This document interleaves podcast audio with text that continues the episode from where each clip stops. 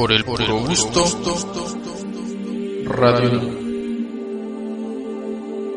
Radiolas y radiolos, bienvenidos, muy buenas noches a www.radiola.com.mx. Por el puro gusto, bienvenidas y bienvenidos a Divas y Divos del cine mexicano, dominguito 7 de agosto ya de este 2022. Les tendremos un programa espectacular, divertido, sexy, erótico, donde lo prohibido tiene connotación de alterarlo, de vulnerarlo para, para que nuestros sentidos no atrapen eso que nos provoca. Ya sabrán ahorita de qué les vamos a hablar, pero quiero invitarlos a que por favor, cuando hablen con Peter, con un servidor, con todo el personal de Radiola, se fijen en nuestro talento y no en nuestros cuerpos. ¿A poco no, Peter? Eh, pues eh, eh, yo más bien creo que se van a fijar pero, en el talento, mi querido Edu. Ok, bueno, ya estamos salvados ahí, estamos cubiertos. Eso sí.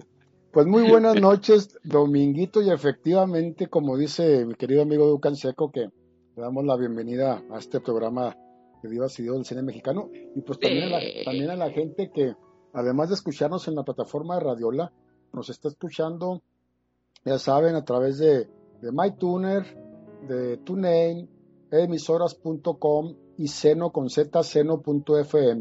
Ahí en los buscadores de esas plataformas, ustedes escriben Radiola KBPS con B grande, KBPS, y rápidamente los lleva a la página de Radiola y en automático está el reproductor.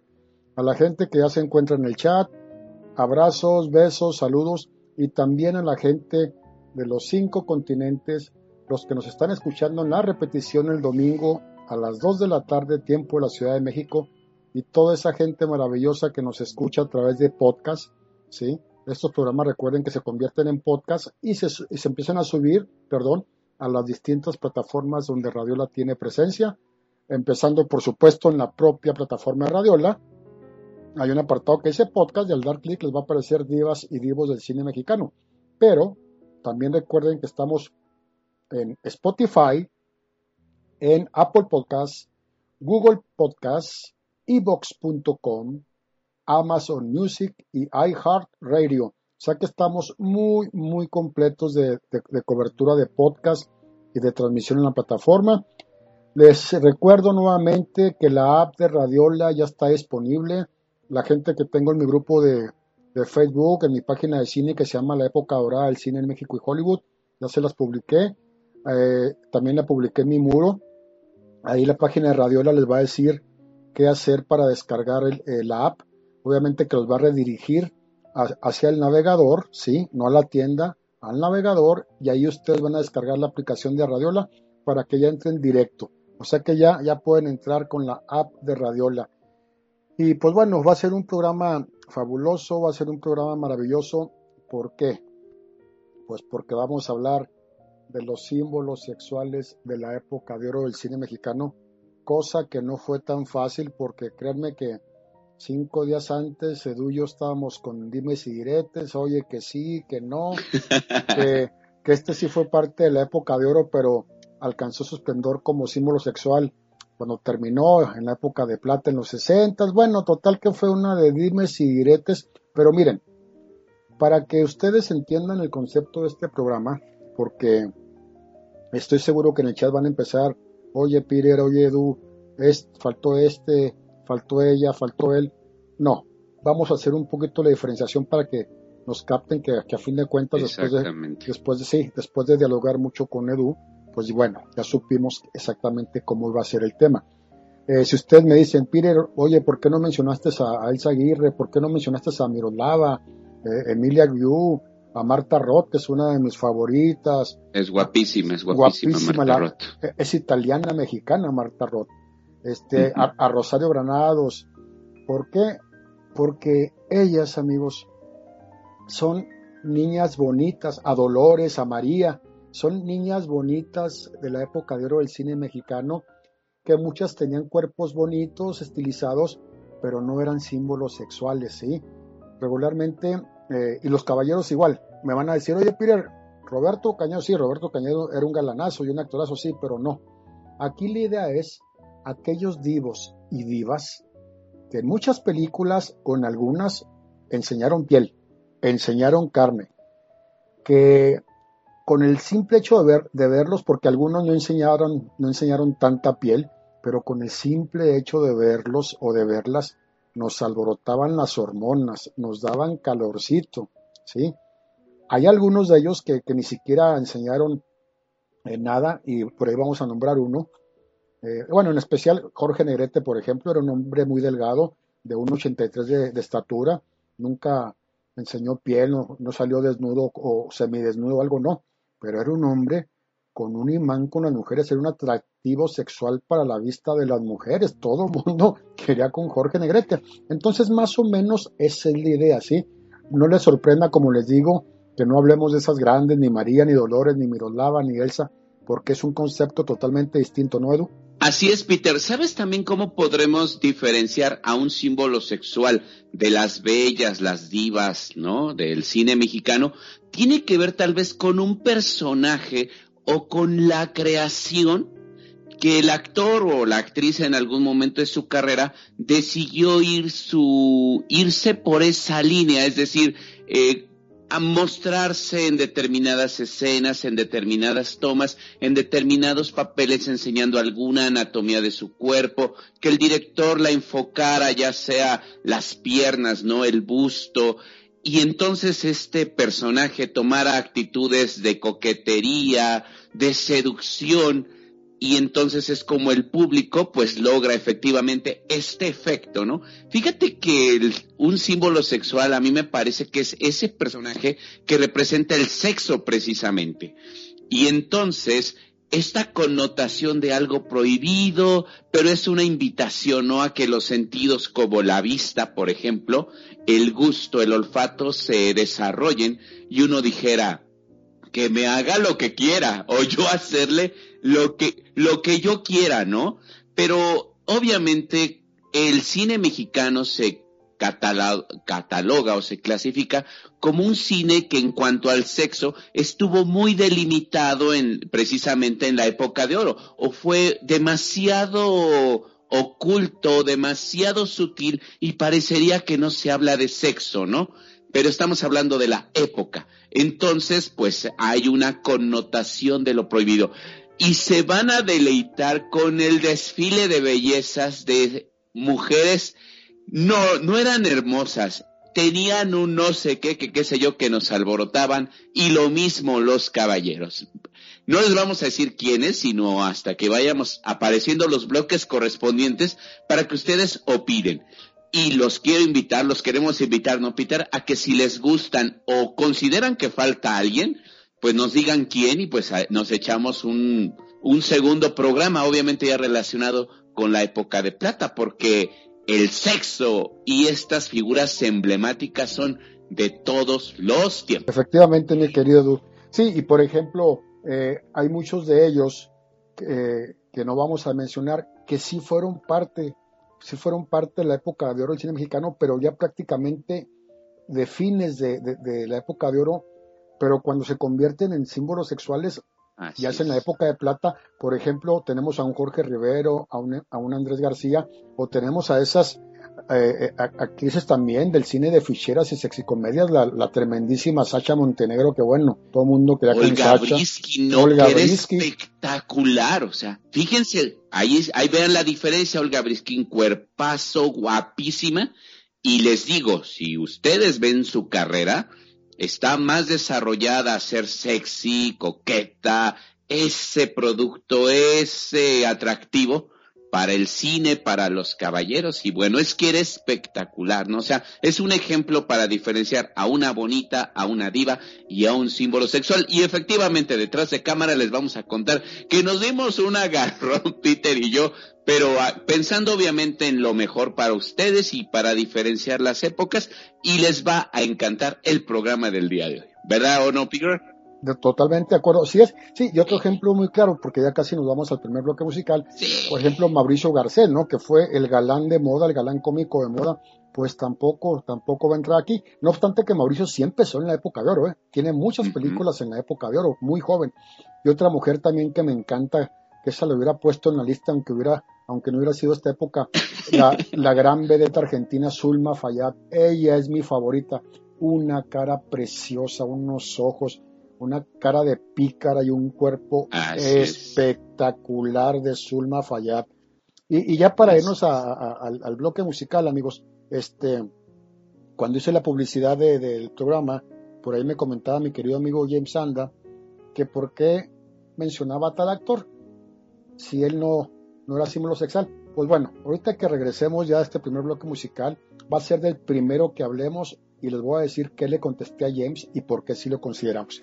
Así que, pues vámonos, vámonos rápidamente al primer bloque musical. Les tengo muy buena música porque elegí a los seis más grandes representantes de la música mexicana en toda la historia, a los seis más grandes divos de la canción mexicana, de la canción de la música vernácula, y vamos a arrancar, arrancar, perdón, con el inmortal, con Pedro Infante, con Muñeco de Cuerda, y volvemos para arrancar de lleno con divas y divos del cine mexicano. Sí, volvemos. Por el puro gusto, Radio.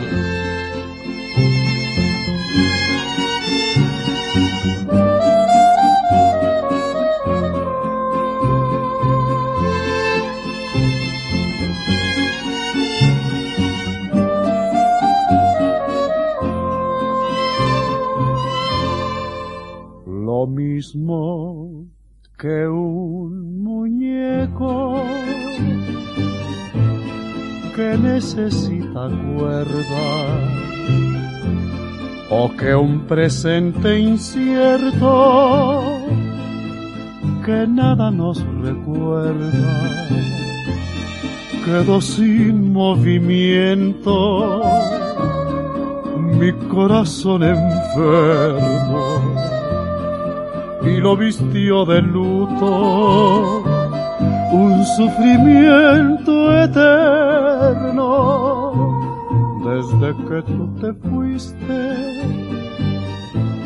perdí todo en la vida, la fe, las esperanzas,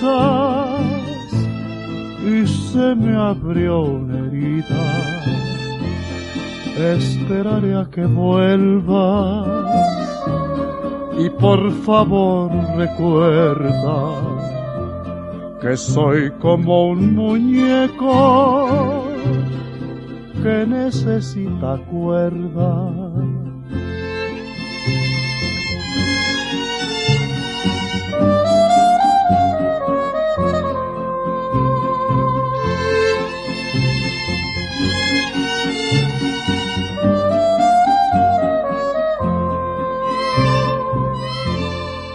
lo mismo que un muñeco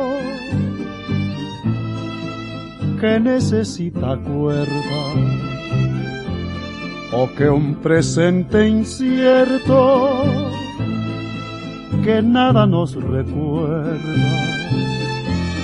Quedó sin movimiento mi corazón enfermo y lo vistió de luto. Un sufrimiento eterno. Desde que tú te fuiste perdí todo en la vida. La fe las esperanzas y se me abrió una herida. Esperaré a que vuelva y por favor recuerda que soy como un muñeco que necesita cuerda.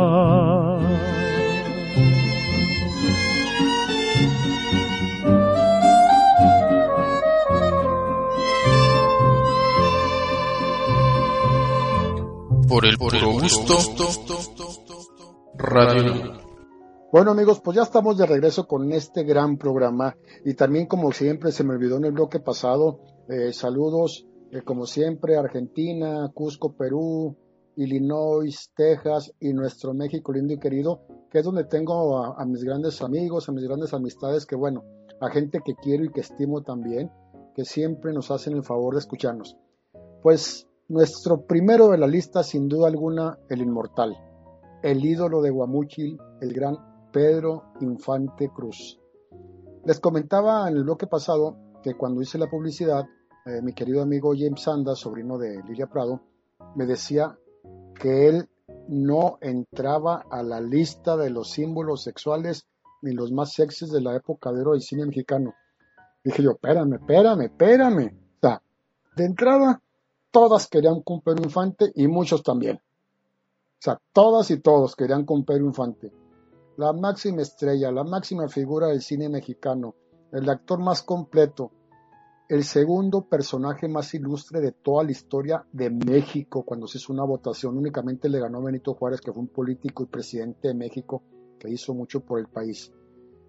Además, Pedro Infante enseña piel, Pedro Infante enseñó mucha carne, ese cuerpazo que tiene. Pero le preguntaba a James, ¿por qué dices tú que no es un símbolo sexual? Porque él me decía, es que los símbolos sexuales es gente inalcanzable son divas o divos que no se dejan tocar por nadie, que no conviven con, con sus fans, que casi no dan autógrafos, bla, bla, bla. Y Pedro Infante era todo lo contrario. Y le contesté, pues con más razón, mi querido James.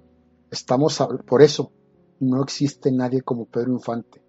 Vivo, estrella, símbolo sexual y alcanzable. La razón que me argumentaba James Anda era eso. Es que él sí era, él sí era alcanzable, por eso yo no considero que fuera un. No, es al revés, o sea, es más, son más puntos y más bonos todavía para Pedro Infante en su calidad de megaestrella, ¿no, Lo que pasa es que el inalcanzable o el que su vida es un misterio, no se acerca al público, es precisamente un divo o una diva. Un símbolo sexual representa ese acercamiento hacia las masas. Más bien el concepto es al revés. Y es que Pedro Infante, radiolas y radiolos, no hay película donde él no sea sexy para cantar, coqueto, atrevido, arrebatado, eh, sonriente, a mí me parece que lo más memorable de, Pedro Infante pueden ser sus bíceps, ¿eh? Recordémoslo en películas icónicas como Pepe el Toro, Nosotros los Pobres, ¿no? Donde pues muestra aquel cuerpo, esos brazos, ese cuerpo de gimnasio que tú decías, a la antigüita, es decir, a base de mucho ejercicio y mucha disciplina de aquella época, un cuerpo de torote. Si ustedes revisan a los demás eh, actores o contemporáneos de Pedro, ninguno tenía el cuerpo que él tenía, ¿eh? Es decir, simpatía, coquetería y la intención erótica obviamente es un compilado de esto. Además, Pedro Infante llegó a utilizar hasta trajes de charro o de motociclista. Creo que este tipo de atuendos lo hace sumamente sexy. Al día de hoy, y bien atinado a mente, Peter lo menciona, al día de hoy, radiolas y radiolos, yo no conozco a una mujer o a un hombre. Eh, los hombres lo admiran mucho, ¿no? Pero las mujeres dicen, con Pedro Infante, lo que él quiera. ¿Cómo ves, Peter? Sí, Edu, sí, yo estoy, yo estoy totalmente de acuerdo contigo, por eso no, no, no, no, coincidí este, con Jonathan, con Jonathan, perdón, con, con James en lo que estaba comentando, ¿no? Por eso sí, sí le contesté y bueno, obviamente que, que, ese fue mi punto de vista con James, que claro, también es muy respetable el punto de vista que, que tiene James, pero no olvídense, Pedro Infante, la máxima estrella, la máxima figura, ese cuerpazo atlético espectacular, el carisma, la coquetería que tenía Pedro Infante, si todas las mujeres querían con él, o sea, vamos a dejarnos de tontería, ¿no? Y a muchas en cuanto lo veía, lo veían en la pantalla, pues se alborotaba la hormona, pues es que Pedro Infante así era, o sea, destilaba carisma, sexualidad, sensualidad, pero además eh, le agregas que es el más completo, el actor más completo de la época de oro, cantaba, actuaba, pues olvídate, es un plus es un plus para ellos. Edu, ¿cuál sería o cuál pudiera ser nuestra siguiente estrella? Pistas. Llegó a México a mediados de los años 40. Él era proveniente de Argentina, en donde había llegado a Lituania, hay un pequeño país al norte de Europa. Ahí se ganaba la vida como luchador, entró a la Academia de Actuación del maestro Sequizano y con el tiempo, bueno, eh, interpreta a Stanley Kowalski. Eh, aquí está la nota curiosa. En la primera puesta escénica de un tranvía llamado Deseo. Prácticamente su actuación es una leyenda en el teatro mexicano, pero se vuelve sumamente popular cuando interpreta a Neutrón, un personaje que lo hace inmensamente popular. Estamos hablando obviamente de Walt Rubinskins. A mí me parece que es un hombre cuyos brazos, tórax, labios, piernas y la espalda es lo más importante que tiene obviamente en su físico. Impresionante es tal vez el, el atleta con más credibilidad en el cine, a mí me lo parece, y se mantuvo con esa imagen de hombre fuerte, imponente, una voz muy seductora para todas las mujeres. ¿Cómo ves, Pierre? Yo estoy totalmente de acuerdo, güey. Wolf Rubisky tenía, tenía una cara prácticamente perfecta, unos ojos verdes espectaculares, un cuerpo atlético formidable. Se veía altísimo, se veía altísimo. No sé cuánto midiera Wolf Rubinsky, pero se ve altísimo el hombre. Sí era alto, yo, yo sí puedo calcular, de, de perdí el 1.80 sí lo medía, pero la verdad, este sí era uno de los megagalanes y símbolos sexuales. O sea, e, este señor, eh, él era letón, este señor, este señor lo tenía todo, todo, Will Rubisky. Además, eh, la voz que tenía le daba mucha presencia a ese, ese cuerpo casi perfecto que tenía voz. grave, voz grave. Sí, y, y además de eso, bueno, la personalidad, el cuerpo atlético, porque él era muy deportista. Obviamente, eh, si alguien nos está escuchando y de repente dice quién era Wolf Rubinsky, bueno, entren a Google, entren al navegador que ustedes quieran y pongan imágenes de Wolf Rubinsky. La verdad yo estoy totalmente de acuerdo contigo, Edu. Sobre todo también que lo vean, ¿no? Como Bobby Galeán en Pepe el Toro, por ejemplo, en La Bestia Magnífica cuando sale con la gran Miroslava, hay por supuesto en Ladrón de Cadáveres, ¿no? Es este luchador que pues es víctima, ¿no? Y del experimento, ¿no? De esta gran película fantástica. Sí, sí, sin duda, sin duda alguna, ¿eh? sin duda alguna, y, y este, él llegó a México en el año de 1946, fíjate nada más, pero pues obviamente que él sí, sí se hizo luchador profesional y debutó en la famosa Arena Coliseo de México. ¿no? Tiene un cuerpazo espectacular, Wolf. ¿eh? Necesitan ver este tipo que, que la verdad sí, sí es este, eh, es impactante, la verdad. Ahora sí, el típico, el típico europeo, pero galan mucha personalidad. Y obviamente las mujeres también se desbordaban, se volvían locas por este, por este grande. Pero Edu, ¿te parece si vamos a otro de los símbolos sexuales? Adelante, porque este también galanazazazazo. Fíjate, Peter, que es una apreciación muy personal, radiolas y radiolos, ahí busquen. Si no hubiera estado Pedro Infante, a mí me parece que Armando Silvestre sería el más grande símbolo sexual de la época de oro del cine mexicano, ¿eh? Busquen por favor fotografías de él. Hay una película que se llama La Red, que, él, eh, que es el protagonista y a partir de ahí me parece que su carrera agarra, eh, ¿cómo decir? Como que se encarrera a este tipo de papeles, semidesnudo, un cuerpo natural, altísimo Armando Silvestre, unas espaldas anchísimas, es un actor cuya carrera se fue desenvolviendo por dramas, melodramas, comedias y hasta el cine fantástico, ¿eh? Es eh, un hombre que obviamente eh, tiene una nariz recta, pelo oscuro, a una característica de él es que siempre parecía bronceado, ¿eh? ojos profundos, grandes manos, labios sensuales y como les decía, ¿eh? me parece que es uno de los símbolos eróticos masculinos del cine mexicano más representantes. En sus películas es siempre el conquistador de mujeres que ellas obviamente lo desean y bueno, esta se ofrece, ¿no? Como objeto sexual para saciarse y perderse en este tipo de cuerpo, una especie de Adán tropical de nuestro cine mexicano. Pero les digo, eh, honor a quien honor merecen, le digo, eh, Pedro me parece espectacular, pero Armando Silvestre, yo en lo personal sí me quedo con el ojo cuadrado y digo, qué, qué hombre tan imponente, qué presencia tan extraordinaria. En muchas de sus películas sale con bigote y sin bigote. A mí me parece que luce mucho más con bigote y aguas, ¿eh? Todas las mujeres querían con él. ¿O qué opinas de nuestro tercer símbolo sexual de la época de oro del cine mexicano, Pío? Estoy totalmente de acuerdo contigo, Armando Silvestre. Ahorita acabas de mencionar una, una película que se llama La Red, del año de 1953. Eh, esa película también sale una mujer espectacular, fabulosa, la gran Roxana Podesta. Podesta. Sí, ella, era, creo que italiana, si no me equivoco. Así es. Eh, europea, ¿verdad? Impresionante la mujer. Esa película, ve la sensualidad que derrocha Rosana Podesta y la que derrocha Armando Silvestre. Armando Silvestre, un cuerpo impresionante, un hombre eh, morocho, alto, pelo quebrado, eh, un cuerpo muy, muy, muy ad hoc, ¿sí? Es impresionante y también es impresionante este, las películas que él filmó.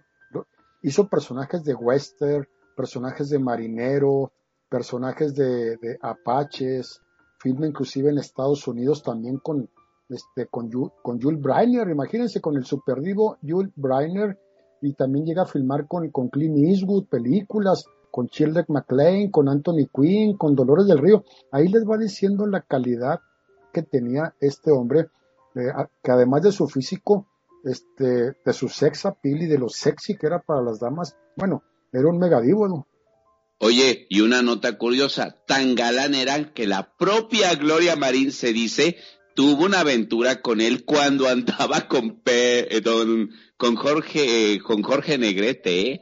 A ese calibre y ese nivel era la galanura de Armando Silvestre, les digo, a mí me parece impresionante su personalidad. Bueno, pues que mi querida Gloria Marín además también fue con Abel Salazar, ¿verdad? Pues cuando, cuando estaba con Jorgito. Sí, sí, se dice, pero la verdad, si va a haber, quizá va a haber muchos eh, vivos que les hagamos mención eh, en este programa a través de todos los bloques eh, y muchos de ustedes no van a saber quiénes son. Busquen ahí, naveguen, busquen Armando Silvestre Imágenes para que sepan de quién estamos hablando y también busquen Wolf Rubisky, Rubisky, perdón, con ese el último, imágenes, para que los vean y para que nos den su opinión. Sí, Armando Silvestre, sin duda alguna, era un hombre que derrochaba mucha sensualidad, mucha sexualidad y que pues sí, Edu, todas querían también con Armando Silvestre, sin duda alguna. Así es, hasta Crocs Alvarado ahí en la red, ¿no? Se da un agarrón con él porque pues están peleando por la fémina, pero de verdad, ¿eh? No tenía competencia, ¿eh? Nuestro gran Armando, que es una leyenda viviente, ¿eh? Todavía lo tenemos entre nosotros, ¿eh? Así que ahí, ahí vean, busquen sus biografías, les. Sobre todo se van a sorprender, ¿no? La calidad de, eh, lo amplia que es su cinematografía, su carrera, hasta participó en cine de ficheras, ¿eh? o sea que su carrera pues, fue bastante larga. Así es, Armando Silvestre eh, actualmente cuenta ya con 96 años de edad y todavía tenemos entre nosotros. Y bueno, antes de irnos al siguiente bloque musical, eh, no, se les, no se les olvide que la semana pasada, amigos, empezamos ahí el, el radiotón de Radiola en la página de Radiola, eh, a mero abajo dice donación PayPal. A toda esa gente bella, a mis amigos, a mis conocidos, este, que nos hagan favor de apoyarnos. La meta es 8 mil pesos mexicanos, que son aproximadamente 400 dólares norteamericanos. ¿Por qué? Porque cuando Radiola junte con esas donaciones los primeros 4 mil pesos o los primeros 2 mil, 200 eh, dólares norteamericanos, perdón, Radiola me va a poner el 50% para apoyarme y darme un mejor equipo, porque el mío la verdad ya estamos batallando mucho para hacer los programas, los programas de Radiola, para transmitir. Jonathan me quiere poner aplicaciones que no las soporta mi computadora. Y me dijo Jonathan, pues Peter, va a haber un momento en que ya no vas a poder transmitir vivas y vivos del cine mexicano porque se sigue actualizando el internet. Radiola necesita descargar nuevas aplicaciones que van a estar muy pesadas para mandártelas a ti para que puedas transmitir tu programa y obviamente no lo voy a poder transmitir porque mi computadora no la soporta. Además de eso, recuerden que también Jonathan quiere que además de radio, los domingos nos puedan ver en video, videocámara a través de Radiola TV. Radiola TV está en, el, en la página de Radiola, en la parte del lado derecho, si usan computadora, la parte del lado derecho mero arriba dice Radiola TV y obviamente que mi computadora no me puede descargar la aplicación porque no la soporta. Entonces, un dólar, 20 eh, pesos mexicanos, 5 dólares, en ocasiones, pues bueno, hasta pidiendo una comida, unas hamburguesas, nos gastamos hasta los 15, 20, 30 dólares en familia. No es mucho y créanme que mis queridos amigos que me conocen, pues este, ayúdenos, la gente que escucha los podcasts, que nos escuchan de otros países también, apóyenos este, eh, con esto. Eh, si alguno de mis amigos se les dificulta o, no, pueden descargar eh, PayPal o algo, díganme, les decimos cómo hacerlo, o si de plano no la usan o no quieren usarla, bueno, díganme por WhatsApp y ya veré cómo le hacemos, me pongo con Jonathan de acuerdo para las donaciones. Vámonos, vámonos a escuchar, pues obviamente, la voz del gran Jorge Negrete con una de mis canciones favoritas, Flor de Azalia. Y volvemos. Nuestra favorita. nuestra favorita. Esa, esa fue para la gran Elsa Aguirre y volvemos con más de los símbolos sexuales de la época de oro del cine mexicano. Por el puro gusto, Radio.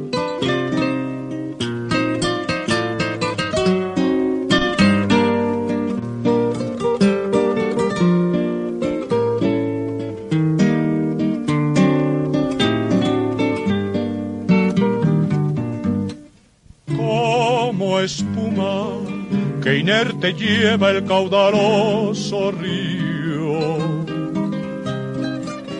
Flor de azalia, la vida en su avalancha te arrastró. Pero al salvarte, hallar pudiste protección y abrigo, donde curar tu corazón herido por el dolor. Tu sonrisa refleja el paso de las horas negras. Tu mirada, la más amarga desesperación. Hoy para siempre quiero que olvides tus pasadas penas y que tan solo tenga hora serena tu corazón. Quisiera ser la golondrina que al amanecer a tu ventana llega para ver a través del cristal y despertarte dulcemente si aún estás dormida a la alborada de una nueva vida llena de amor.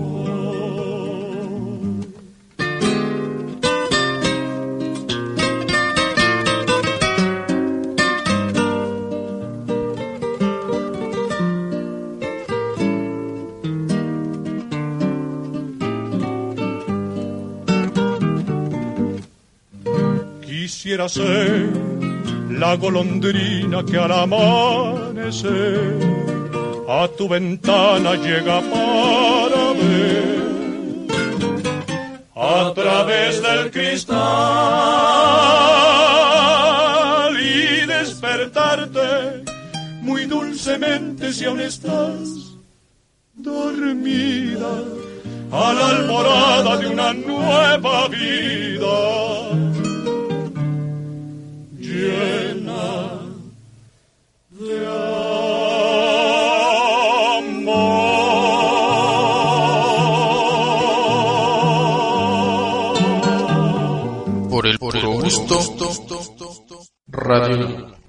Y ya estamos de regreso, radiolas y radiolos.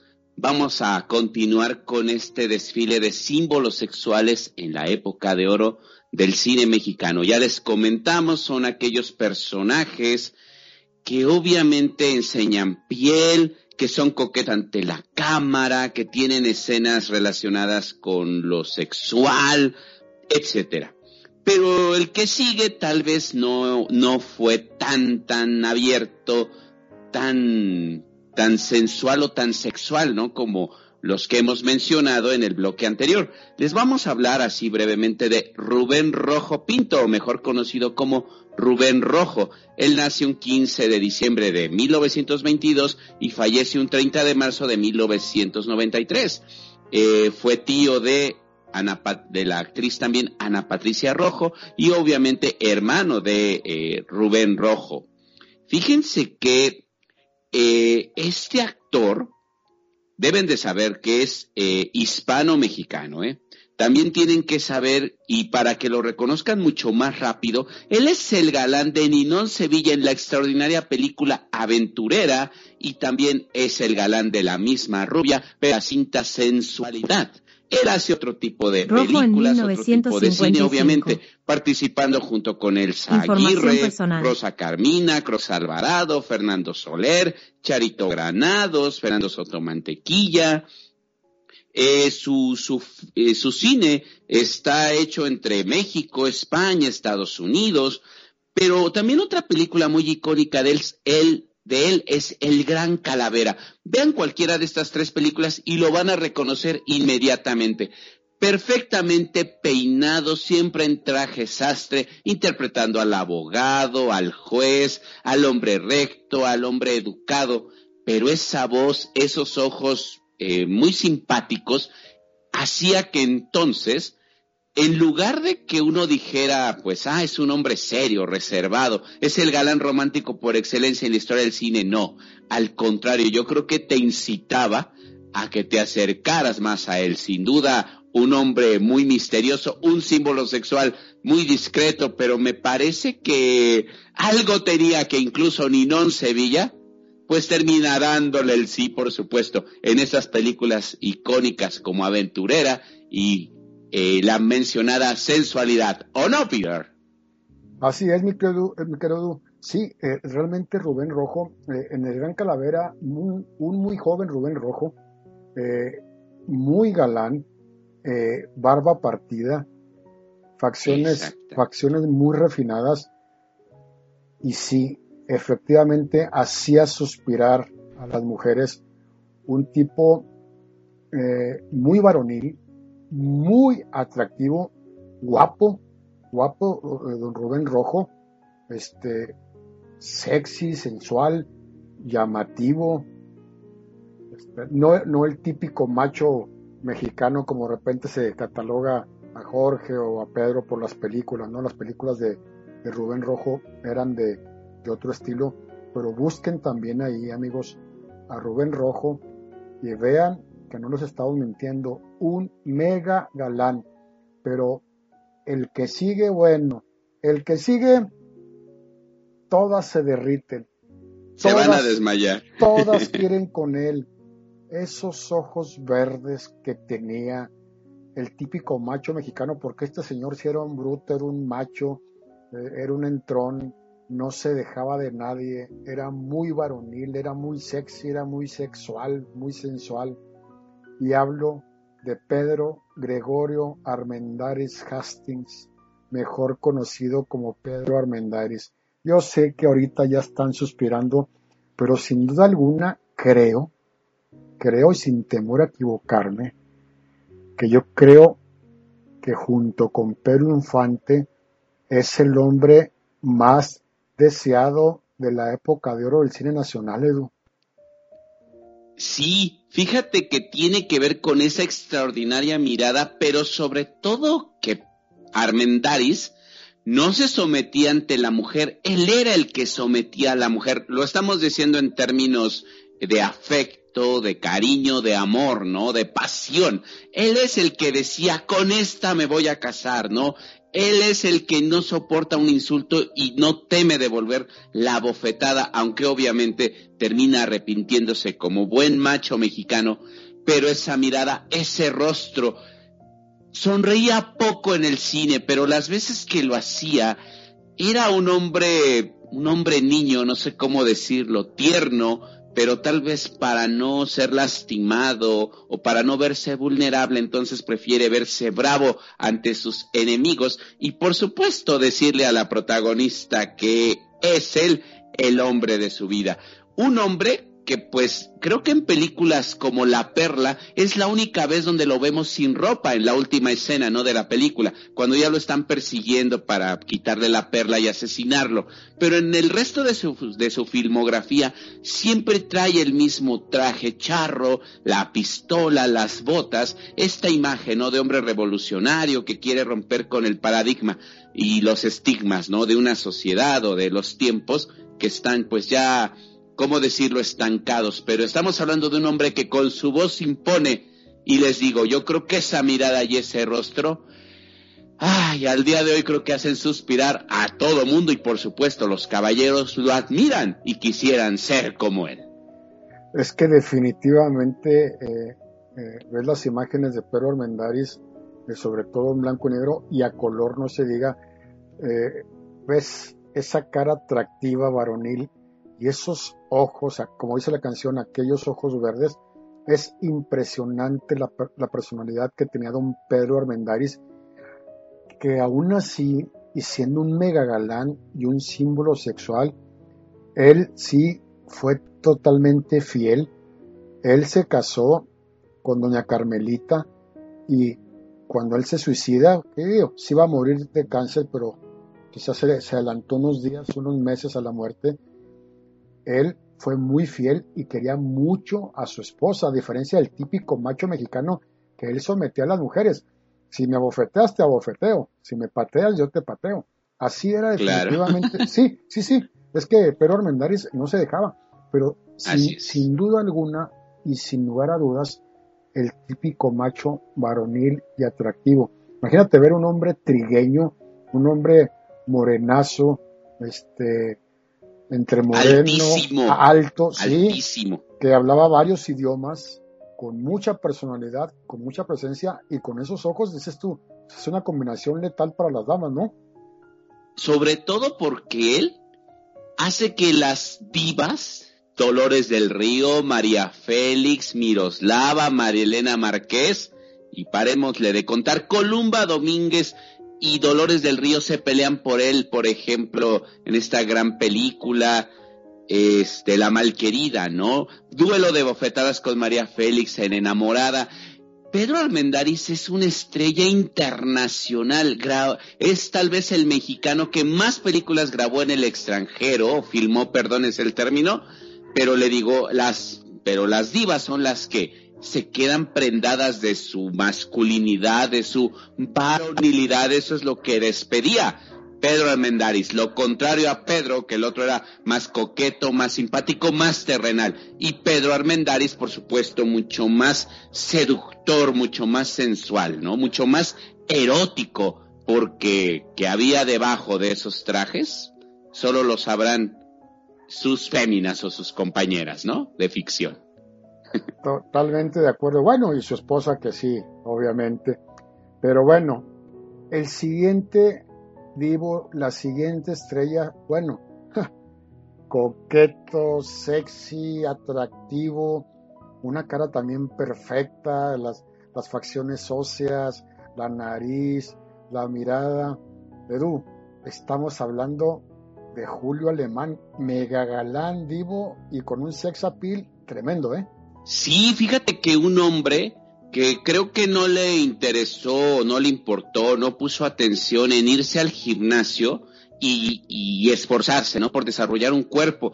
Creo que lo podremos ver, o si ustedes recuerdan Corazón Salvaje, por ejemplo, ¿no? Donde interpreta a Juan del Diablo, pues una camisita, un chalequito. También podemos recordar y brevemente hace un pequeño desnudo en en Los Hermanos de Hierro, ¿no? Ahí enseña un poquito las pompas, pero en general él siempre fue un hombre bien vestido, bien elegante, les digo, muy delgado, pero con ese rostro, estimado Peter, creo que no necesitaba más, ¿no? Como para que todas las mujeres pues suspiraran por él y quisieran con él un hombre que conforme fueron pasando los años seguía siendo galán, ¿no? Es decir, eh, llegó a la tercera edad, pero para muchas mujeres seguía siendo pues un hombre muy interesante, muy varonil, eh, un hombre coqueto. Este sí sonreía eh, en películas, en telenovelas, como figura pública, una persona muy amable, muy, muy sencilla. Eh, recordémoslo, eh, este fue galán prácticamente de todas las divas y de todas las protagonistas de todas las películas que se puedan imaginar durante su carrera, desde Angélica María, pasando por Tere Velázquez, por supuesto, eh, por Columba Domínguez, o sea, no, no, no, no, es, es, impresionante este hombre. ¿Sabían ustedes que era originario de Morelia, Michoacán, y su nombre completo era Julio Méndez Alemán? Yo me quedé con el ojo cuadrado de su galanura cuando vi, les digo, Corazón Salvaje.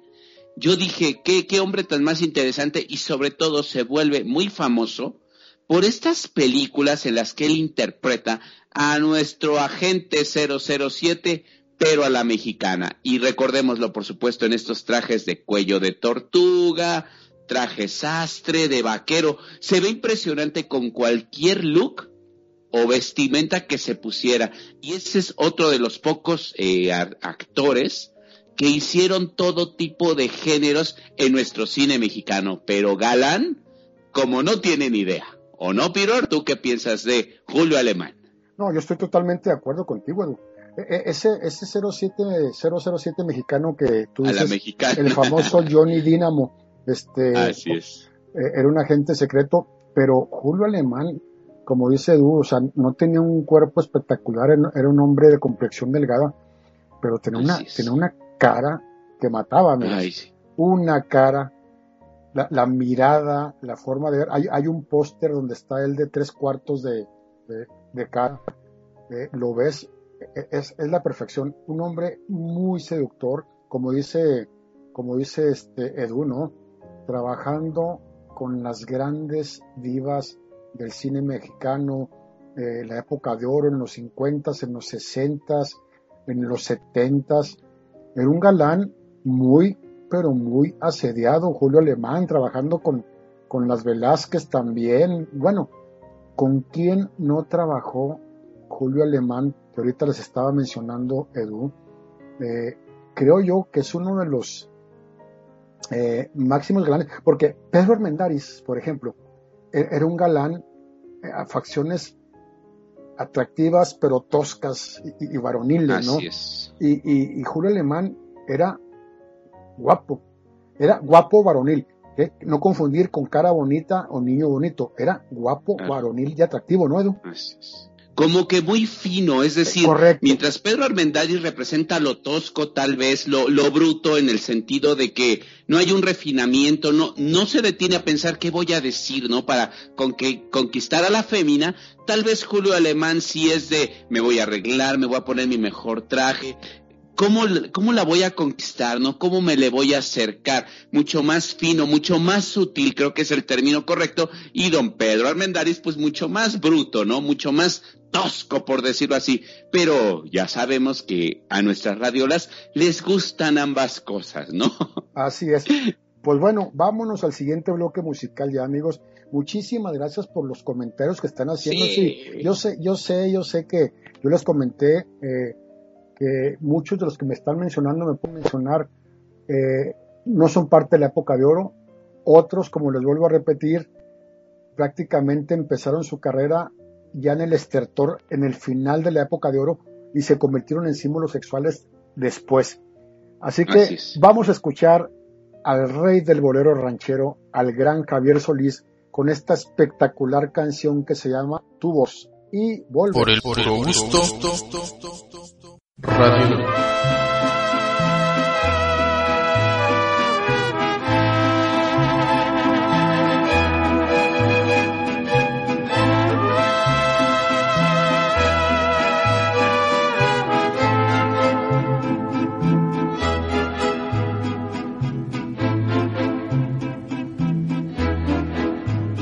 Quiero gritar, quiero implorar y ya no puedo tanto sufrir, tanto llorar por ti. Siento latir tu corazón cerca del mío. Oigo tu voz y tú no estás. Dime por qué. Y al escuchar tu dulce voz, renace mi alma. Vuelvo a creer que existe amor y tú. Quiero seguir soñando en ti porque te quiero. Quiero creer que nunca más ya tú te irás. Pero al mirar la realidad, mi alma llora. Tú ya no estás y nunca más yo te veré.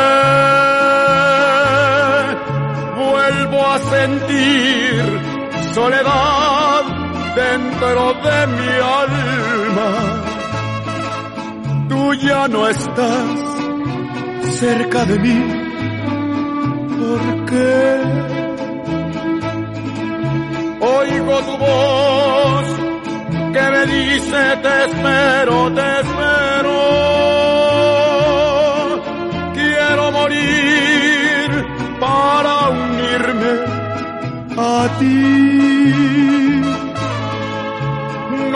más soportar esta pena tan honda.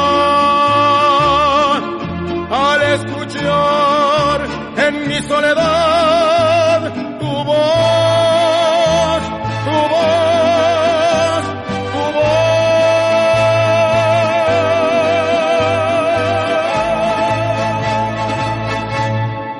Por el puro gusto. Radio. Pues bueno amigos, ya estamos nuevamente de regreso después de haber escuchado esta fabulosa canción con el gran Javier Solís, el rey del bolero ranchero. Y bueno, lo que les comentaba precisamente hace rato, este galán, este atractivo charro cantor, charro mexicano, Jorge Alberto Negrete Moreno, quizá es todo lo opuesto de los grandes galanes y símbolos sexuales de los que hemos hablado hasta ahorita. ¿Por qué? Porque Jorge Negrete, primero que nada, era un hombre alto, ¿sí? 1,82, 1,83 aproximadamente de estatura, de complexión delgada, que siempre, siempre lo veías vestido de charro, lo veías con traje, fuera de cámaras, o igual dependiendo del tipo de película que fuera a hacer. Nunca enseñó piel realmente porque era un hombre delgado, pero pero el atractivo sexual, así tal cual, lo vamos a quitarnos de tonteras, el atractivo sexual que Jorge Negrete ejercía sobre las mujeres era tremendo, era un símbolo sexual. Esa sonrisa tan, tan especial, con ese bigote recortado, alargado, eh, esa forma de hablar, además un hombre de familia de mucho dinero, un hombre popis, un, un, un, un hombre fresa, un niño bien, que hablaba varios idiomas, eh, no uno, varios idiomas, incluyendo por ahí algunos dialectos indígenas mexicanos, un hombre muy preparado, que fue secretario de la ANDA, era un hombre llamativo por su inteligencia, llamativo porque es uno de los máximos divos, es uno de los cinco más grandes divos de, la época del cine nacional, así de sencillo. ¿sí? Entonces, era un hombre que llamaba la atención. Cuando Jorge Negrete fue a España, olvídense, las mujeres se lo devoraban, cuando Jorge Negrete llega en avión y luego viaja, viaja por tren para llegar a una parte de España, no, no, era la locura con las damas, le, aventaban las damas con lo que tenían, para no decir nombres de prendas íntimas ni cosas por el estilo, era un símbolo sexual. Pero no sé, Edu, si, si es por, estas, por estos adjetivos calificativos o características que yo he nombrado de Jorge, que era un atractivo sexual tremendo para las damas. Adelante, Edu.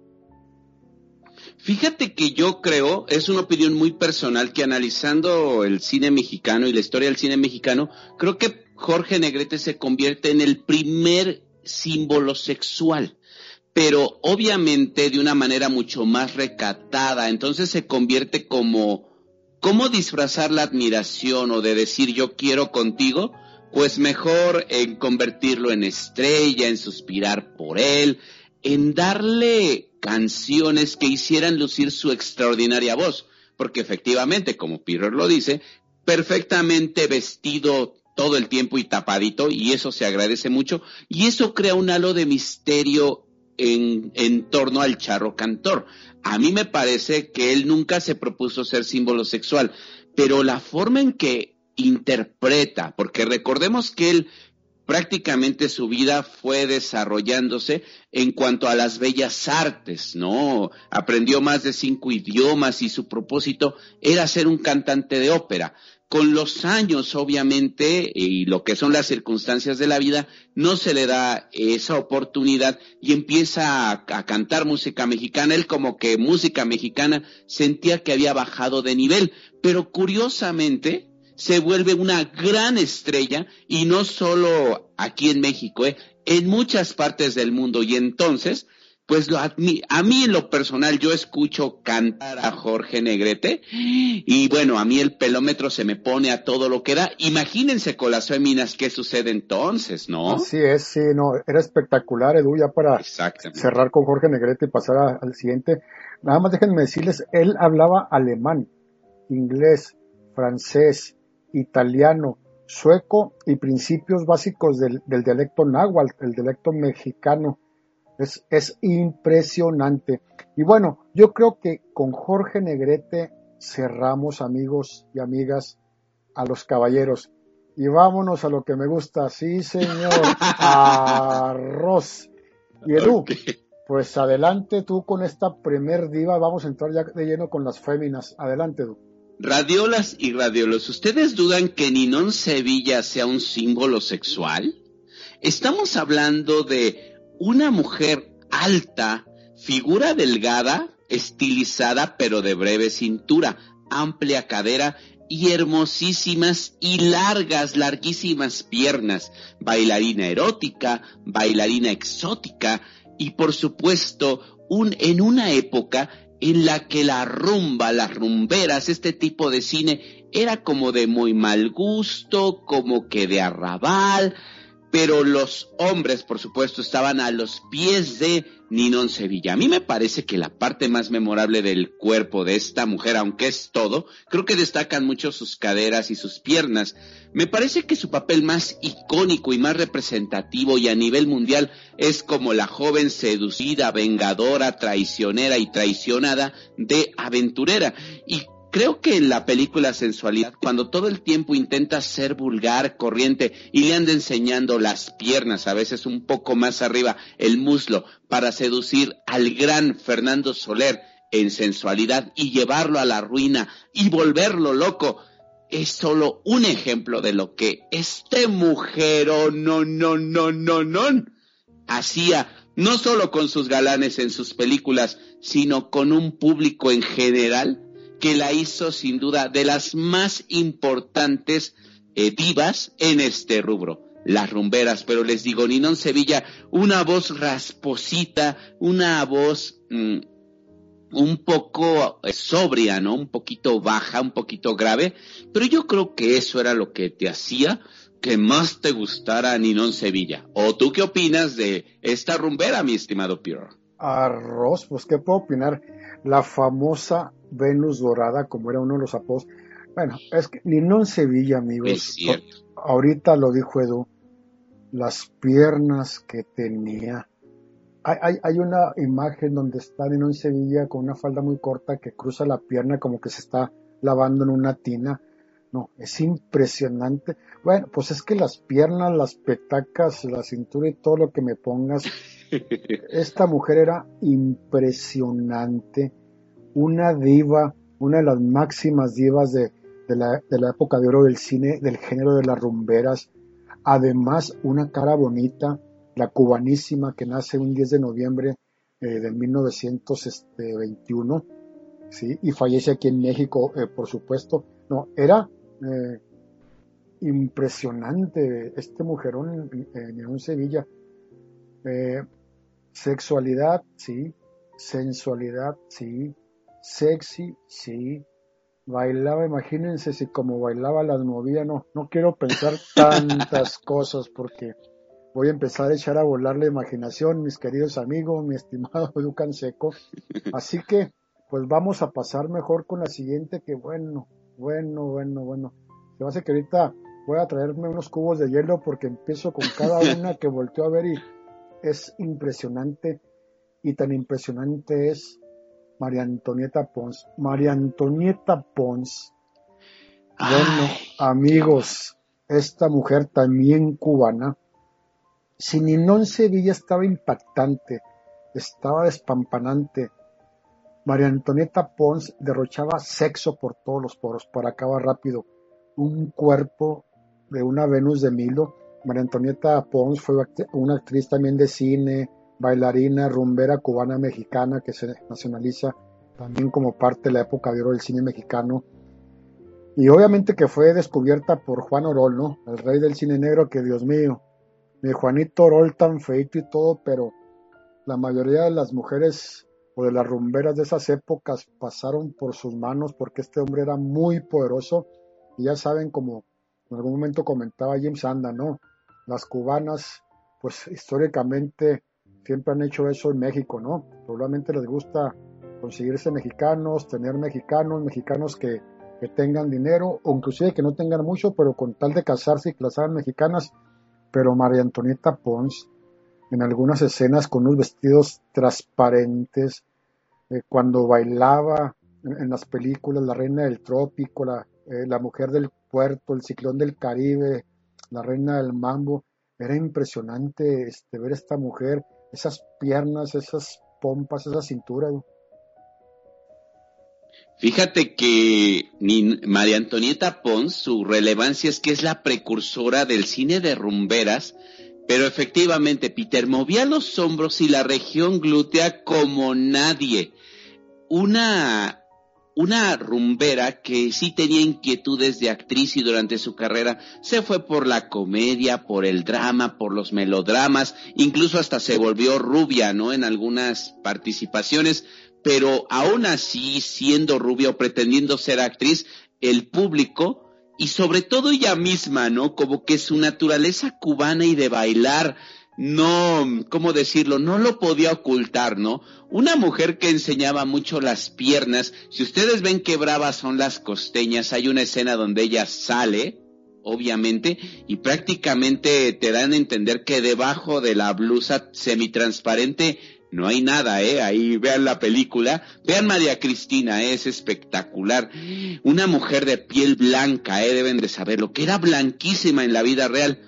Nada más que pues gracias al blanco y negro no se notaba tanto. Eh, efectivamente, como Peter lo dice, ¿eh? estamos hablando de un cuerpo, una máquina que se movía al, al son de los ritmos caribeños, cubanos, y recordemos estos atuendos, por supuesto, cargados de lentejuelas, ese mohín, ese gesto de inocencia y picardía que tenía en su cara. Entonces eso daba mucha ternura, pero qué contraste con el cuerpazazazazo que tenía, ¿eh? No en balde María Antonieta Pons y Juan Orol tenían sus escenas de y agarrones de celos porque Orol era celosísimo con ella. Se dice que un importante político en aquellas épocas andaba pretendiendo a esta gran estrella, ¿eh? María Antonieta Pons. ¿Cómo ves, Peter? Sí, totalmente de acuerdo. No, no, no me acuerdo si era el hermano del presidente. Así es. Eh, ¿Quién está en esa época? Ávila Camacho. Ávila, Camacho. Juan Orolo fue, le sacó la pistola al hermano del presidente. Y miren, pregúntenme si el presidente hizo algo. Es que la verdad era una mujer extremadamente llamativa, o sea, eh, demasiado sexy, demasiado espectacular busquen por favor. Cada, cada que les estemos mencionando a, una de estas mujeres o de los galanes, anótenlo ahí con un lápiz, con una pluma, una hojita, para que después entren y naveguen, para que vean el cuerpazo de estas mujeres. No, es, es tremendo, es, es espectacular. La, verdad, la verdad, Edu, estas dos rumberas que hemos mencionado ahorita, Ninón Sevilla y María Antonieta Pons, la que me deja es Bueno, yo me conformaría, pero con, con las dos. me conformaría con las dos. Para que te saquen de trabajar te faltó decir, las mandas a rumbear y ya ellas pues te dan una lana, ¿no? Como Onda Rodolfo Acosta, ¿no? es que, es que de hecho, de hecho, lo que más me gusta a mí es María Antonieta Ponce de, de todas este, ¿A poco? todas las Mira. rumberas. Es impresionante, sí, sí. A mí quien me gusta más es Rosa Carmina, ¿sabes? O sea, las... altísima y unas piernas espectaculares, ¿eh? Sí, o- ahora sí que las cinco rumberas, las más grandes, son guapísimas, bellísimas todas, pero es que Meche Barba, pueden decir que falta en la lista, pero es mucho más discreta, mucho más reservada, no es tan sexual, no es tan coqueta, ¿no? Por eso no está incluida. Y Amalia Aguilar, pues eh, bailaba espectacular cuerpazo, pero de cara no, no, no era como muy bonita, ¿no? Este, eh, no, entonces por eso no las incluimos, porque les digo, son personajes que tienen que trascender a los tiempos, que a día de tú las ves y te siguen haciendo latir el corazón, ¿no?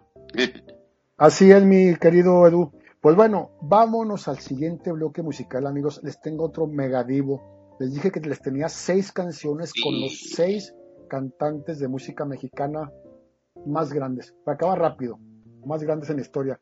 Vamos a escuchar al que para mí es el más grande cantautor de la música mexicana, el maestro José Alfredo Jiménez. Espectacular. Y esta canción en especial me gusta mucho, es muy bonita, se llama La Estrella. Escúchenla y disfrútenla. Muchísimas gracias por su chat, eh, gracias Sí. por los saludos, por lo que están comentando de lo que les estamos diciendo de, de, de estas divas. Y bueno, no se lo se olvide, por favor, ahí está la donación para el Radiotón de Radiola, ahí está PayPal, a- abajo de la página de Radiola. Por el gusto. Radio.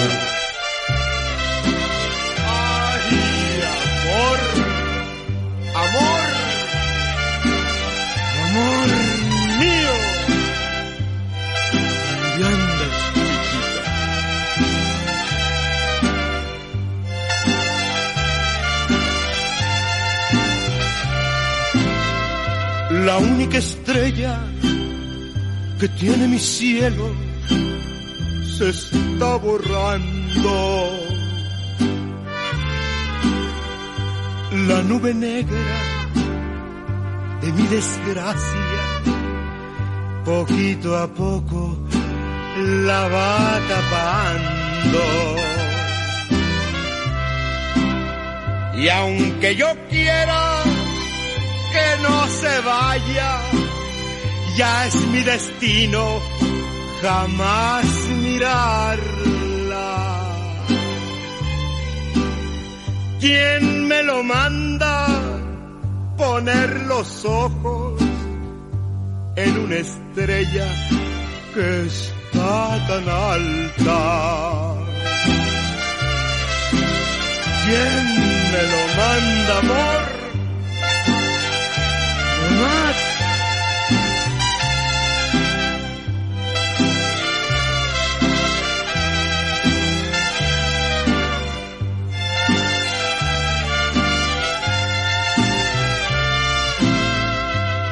La única estrella que tiene mi cielo se está perdiendo. La nube negra de mi desgracia, poquito a poco la va cubriendo. Y aunque yo quiera que no me deje, ella se aleja mientras yo grito. ¿Quién me lo manda poner los ojos en una estrella del infinito?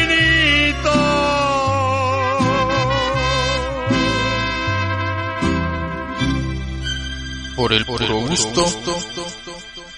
Radio. Bueno, pues ya estamos nuevamente regreso después de escuchar esta bellísima, bellísima melodía con el maestro José Alfredo Jiménez. Y bueno, esta es una de mis divas favoritas. Es una de mis novias junto con Miroslava y Elsa Aguirre. Leticia Lilia Amezcua Prado, mejor conocida como Lilia Prado. Ya saben que James Anda pues es mi sobrino, porque pues si es mi novia, pues James es mi sobrino, definitivamente. Esta mujer, amigos, ¿qué podemos decir? Las mejores piernas de la época de oro del cine nacional y las mejores petacas, nalgas o pompis, ¿eh? Tan es así que le decían la tía Petacas, imagínense ustedes, son las piernas más bonitas, yo creo que de la historia del cine nacional. Tan es así, tan es así, que fue la primer actriz en México que las asegura. Y creo que las asegura por un millón de pesos de aquella época. Imagínense el tipo de pierna que tenía Lilia Prado para haber hecho eso una mujer que sí derrochaba sensualidad, sexualidad, un cuerpo impresionante, pero además de eso, está dentro de las 10 mujeres divas más grandes de la época de oro del cine mexicano y dentro de los 25 actores y actrices más importantes de toda la época. O sea, no únicamente fue un cuerpazo espectacular. ¿sí? Claro, eh, esas piernas las compartió con algunas otras divas, de las cuales por ahí ya hablamos de Evangelina Elizondo, por ejemplo, y más adelante vamos a hablar de otra más con la que compartió esas, ese crédito de las piernas más, más, más lindas de México. Una mujer impresionante que en la pantalla, bueno, la, vimos en su vida al cielo cuando le va bajando del camión, se sube la falda y bueno, la cámara le, le, afoca esas piernas torneadas, hizo mucha fotografía muy sexy, Lilia Prado. ¿Qué, qué, no podemos decirle de Lilia Prado, Ducan Seco? Ay, ay, ay, es que Lilia Prado yo creo que es la perversa por excelencia en el cine. Ella pesaba 54 kilos, fíjense bien, radiolas y radiolos, pero ¿qué la diferencia o qué la hace especial? Que esos 54 kilos estaban perfectamente equilibrados entre sus maravillosas piernas. Su carrera, ¿saben cuándo comenzó? Cuando gana un concurso de las piernas más bonitas. La leyenda Silvestre Revueltas, que creen, era parte del jurado. Tenía una increíble cinturita, busto perfecto, y efectivamente creo que lo más característico de ella son sus glúteos que por supuesto propició varios poemas de Efraín Huerta, de ojo claro y rasgado, eh, chatita, bonita, boca muy sensual, ingenua y perversa. Lilia Prado es bailarina, cantante, actriz, belleza y sobre todo erotismo desbordado. Interpreta a una Adán por su, eh, una Eva, perdón, en esta película de, eh, ay, se me fue el nombre, la que hace con eh, Fernando Soto Mantequilla y Carlos Navarro, ahorita les digo el nombre, la tengo en la subida al cielo. Recordémosla en cuarto de hotel. En subida al cielo hay una escena en la que va a subir el camión y prácticamente la cámara la empuja por la región glútea, curiosamente. Y James nos ha contado en, en otros programas donde ha participado que, por ejemplo, ahí muchos famosos andaban tras su tía y no lo dudamos, ¿eh? busquen por favor las imágenes, fotografías, pero sobre todo los pósters de las películas. Y Lilia Prado, fíjense, yo creo que ella representa el símbolo sexual por excelencia. ¿Cómo interpreta a estas mujeres, insisto, que enseñan piel, que son coquetas, que manipulan a los hombres, que disfrutan ser ese objeto del deseo? Eso es lo que creo que representa perfectamente Lilia Prado. Y ahora entienden radiolas y radiolas, digo, ustedes son muy inteligentes, pero eh, esperemos que con esto ya quede mucho más claro la diferencia entre un símbolo sexual y, y, la diferencia entre las bonitas, las divas, las estrellas. No, insisto, un símbolo sexual es aquel personaje que disfruta representar el deseo y, no tiene problemas, no le causa conflictos, lo goza. Y Lilia Prado siempre ha sido muy gozosa, ¿eh? En ese tipo de papeles, ¿no, Peter? Totalmente de acuerdo contigo, Du, y, y no se les olvide que además de, de ser un símbolo sexual, eh, Lilia Prado, este, fue la actriz que más películas hizo con el inmortal Pedro Infante que les he platicado y que incluso cuando Pedro Infante fallece, ya les he dicho, les he comentado que Pedro Infante dejó entre 10 y 12 películas inconclusas, dentro de las cuales creo que 4 o 5 iba a estar Lilia Prado como estelar. Imagínense nada más, iba a ser la mujer que más actuaba con Pedro Infante por, por tanta química que ellos hicieron. Pero bueno, mi querido Ducan Seco, la siguiente. adelante, sí. Esta mujer es impresionante. No, no, no, no, no. Me va a pasar lo mismo. Exceptuando a Lilia Prado, me parece que Kitty de Hoyos hubiera sido el símbolo sexual de la época de oro del cine mexicano por excelencia. ¿eh? Fíjense que eh, la parte memorable de su cuerpo me parece que son los senos. Ella eh, se hace muy famosa porque su cine precisamente está eh, tiene que ver o está representado con estas imágenes eróticas. Ella sale enseñando mucho busto, ella enseña piernas, sus caderas son impresionantes, ¿eh? Ella comenzó su carrera muy joven, pero sumamente joven. Incluso hay una polémica, ¿eh? En la que se dice que ella debuta en el cine, eh, obviamente haciendo un desnudo, pero siendo menor de edad para la época. Se habló mucho de eso en esa época, fue un gran escándalo, pero ya cuando ella crece y se desarrolla más de lo que ya estaba desarrollada, bueno, ya el escándalo pasa a un segundo plano yo quiero que vean, por favor, Los Cuervos están de luto, donde ella interpreta a un espíritu, donde prácticamente ella sale con el cabello negro largo y sale con una bata y camina así entre todos los personajes. Les digo, interpreta un fantasma, pero se ve espectacular. También la pueden reconocer eh, en cada quien su vida, en esposas infieles, o sea, eh, películas que solamente te dan a entender que es para el lucimiento de Kitty de Hoyos. Eh, un cuerpo rotundo, un rostro eh, con una quijada pues bastante marcada, respingada su nariz, eso sí, ojos fríos, grandes labios, jovencita muy desarrollada, eh, rubia deseada, y esta sí gozaba definitivamente ser la Marilyn Monroe mexicana, eh. Bueno, hasta el lunarcito tenía pero de verdad, Kitty de Hoyos no sé Peter, pero yo la veo y a mí sí me dan escalofríos, qué belleza. ¿Saben qué es lo que tienen todas estas bellezas? Y por supuesto, los caballeros que hemos mencionado, todo era natural. Así que ni cómo poner en duda la belleza de todos los mencionados, pero Kitty de Hoyos, les digo, me parece que es el más importante de los símbolos sexuales de la época de oro del cine mexicano. Los 50, los 60 le pertenecen a ella definitivamente. ¿O cómo ves, Piror? Una mujer impresionante. Qué barba. Un lunar, en un lado de la mejilla, barba partida. Hay unas fotografías de, Kitty en traje de baño, así, eh, muy corto de abajo, totalmente tapada de arriba otros más destapados. Tienen unas piernas impresionantes, una figura, o sea, todas las medidas de Kitty de Hoyos son perfectas. Qué mujer tan guapa, qué mujer tan sexy. Entren, por favor, quien no conoce a Kitty de Hoyos, ya les estoy diciendo, naveguen, busquen imágenes de Kitty de Hoyos. Es impresionante, atractivamente sensual, sexy, atractiva, bella, talentosa, no, no, erótica, no, no, no, todo, todo tenía esta mujer y otra mujer también, Edu. Ah, sí. Qué bueno. es, y Dios mío, no sé ni qué decir, hasta se me lengua la traba, digo, se me traba la lengua.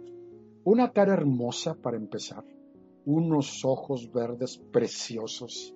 Una cintura, senos, piernas, glúteos, diva española, diva mexicana, hizo desnudos, se desnudó siendo madura, muy jovencita, enseñó un poco de piel, pero enseñó más piel siendo un poco más madura, la gran María Antonia Abad Fernández, mejor conocida como Sara Montiel. Qué mujer tan increíble y espectacular, Edu. Así es, cabello largo, cabello corto, cantante, actriz, estrella, diva. Se casó con muchos, digo, no importa, pero qué sexy, es hermosa. Qué cachonda es Sarita Montiel, Saritísima. Recordémosla en No Tengo Dinero, en donde, en Necesito Dinero con Pedro Infante, donde si ustedes recuerdan la cámara, toma las escaleras donde ella sube y baja y le llaman las zapatitos, pero obviamente están ocultando, poniendo este sobrenombre a esas piernas que se dejaban ver. Unos senos, Peter, que ella, por supuesto, usaba vestidos sumamente ajustados. Esos senos parecía que se iban a salir o miento. pues sí, que, que a fin de cuentas sí se salieron ya más adelante y sí hubo fotografías donde sí los muestra totalmente, pero además de Necesito Dinero con el inmortal Pedro Infante, bueno, ah, sale Martín Corona y ahí viene Martín Corona, obviamente que, muy recatada, pero la verdad, la verdad, eh, la cara es, es hermosísima, la cara es hermosa de Sara Montiel, y si le sumas el cuerpo impresionante de Sara Montiel, la verdad te deja sin aire, te deja sin respiración, porque a donde voltees, a la parte del cuerpo que voltees, vas a decir, qué ojos tan bellos, qué cara tan bella, qué piernas, qué cintura, qué, qué cuerpo de guitarra.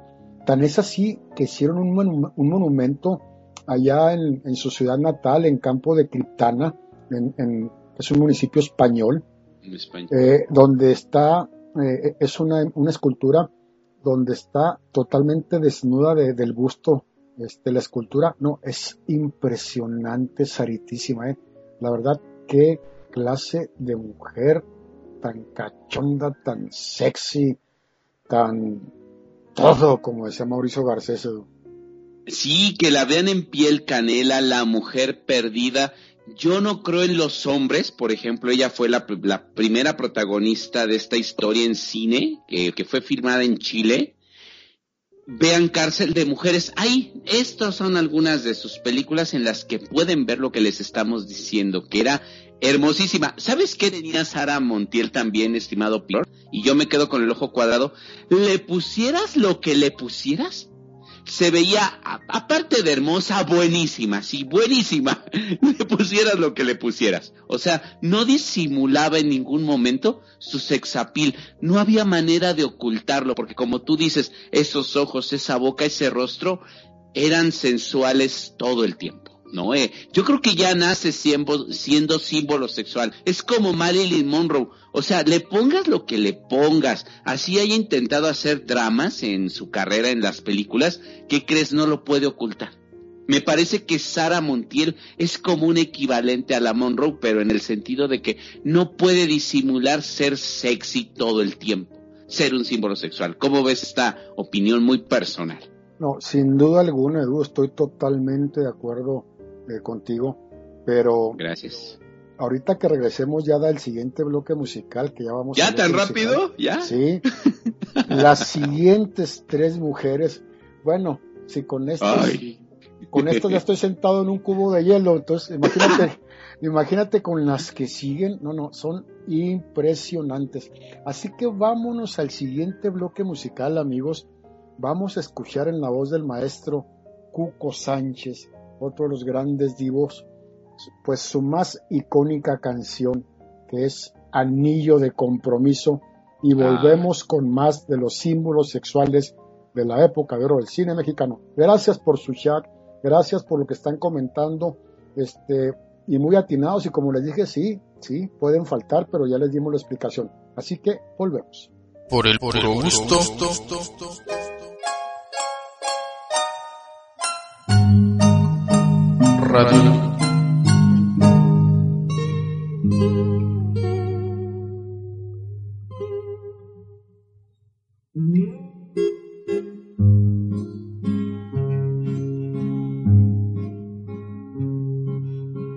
Anillo de bodas que puse en tu mano.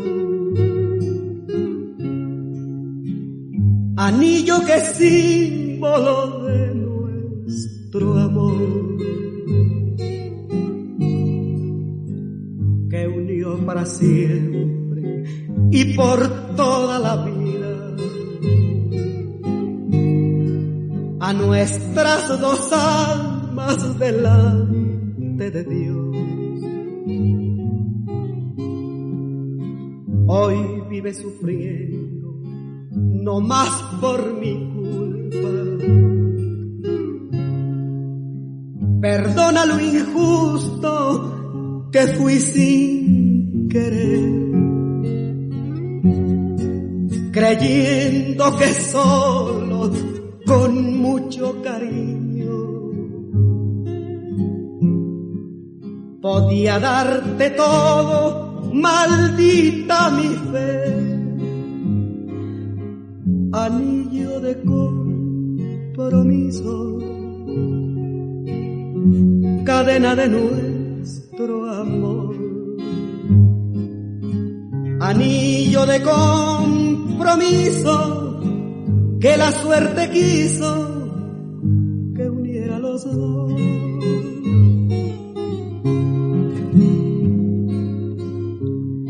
Soy pobre, muy pobre, y tú ya lo has visto. Te he dado miseria, te he dado dolor.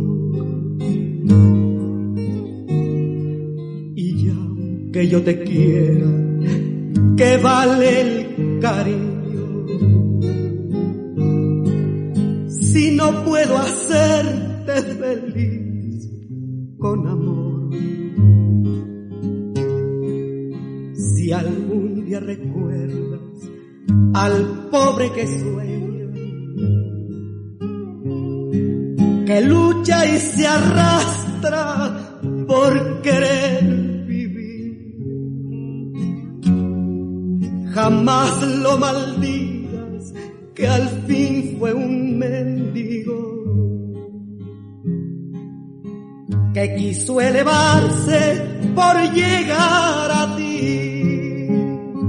Por el puro gusto, Radio y ya estamos de regreso, radiolas y radiolos. Muchísimas gracias por sus mensajes. Eh, saludos, los quiero mucho también. Les mando un gran abrazo. Y discúlpenos por no contestar en el momento, pero como estamos aquí con la información, los datos y sobre todo, pues tuvimos que hacer una investigación, como se han dado cuenta, para que ustedes disfruten el mejor programa Divas y Dios, pero los mejores y más divertidos y a menos contenidos para todas y todos ustedes. Y prepárense, porque la que sigue. Eh, es una mujer que prácticamente debuta en el cine gracias a un triunfo que automáticamente logra, que es eh, cuando gana Miss México, se va a participar a Miss Universo y ocupa la cuarta posición, un puesto y un lugar que hasta entonces ninguna mexicana había ocupado y entonces para México en ese momento fue prácticamente pues como si hubiera ganado, ¿no? El primer lugar. Con este triunfo prácticamente debuta en el cine como protagonista, ¿eh?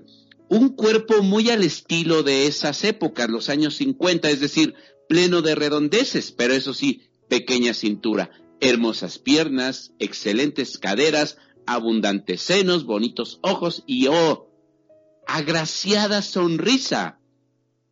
Fíjense que se convierte prácticamente Ana Berta Lepe en la belleza ideal, tanto para lucirla en traje de baño y vestirla como si fuera a pasar sobre una pasarela. ¿eh? Así lució prácticamente durante todas las películas que protagonizó en el cine mexicano. Lo mismo la veíamos con modelos de alta costura, belleza tapatía de clase media, símbolo erótico, pero fíjense que ella muy desenfadada, ¿eh? Ella muy relajada. Si ustedes ven pequeños videos de ella o algún documental, van a ver que Ana Berta Lepe hacía lo que nadie. La veía una cámara y le mandaba besos, guiñaba el ojo, em, o sea, como diciéndote acércate o, o soy tuya.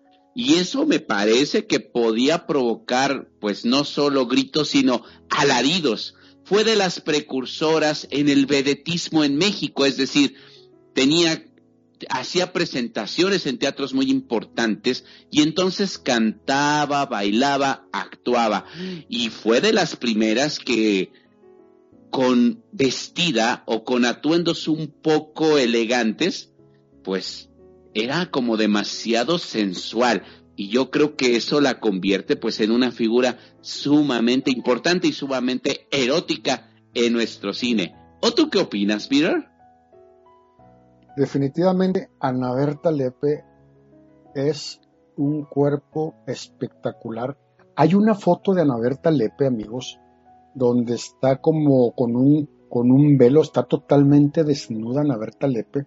Sí, sí se, se le ve, se le ve las defensas delanteras, eh, pero es un desnudo que hizo ella, un velo que se nota muchísimo, es impresionante qué cuerpo tenía Ana Berta Lepe y también, qué, y también qué vida tuvo porque ella eh, fue novia de, Agustín de Anda, que era hijo del director El Charro Negro de Anda, este, y bueno, el papá de Ana Berta Lepe le mata al novio por celos, por lo que ustedes quieran, y a raíz de eso Ana Berta Lepe fue vetada de la época de oro del cine nacional, incluso de la época de plata, hasta ya mucho después le levantaron el veto, cuando bueno, la culpable no fue ella, ¿no? Fue el, fue el padre de Ana Berta que, hizo esa, eh, que cometió ese homicidio prácticamente, pero era una mujer muy deseada, ¿no? No, o sea, piernas, busto, eh, senos, pompas, era impresionantemente esta mujer,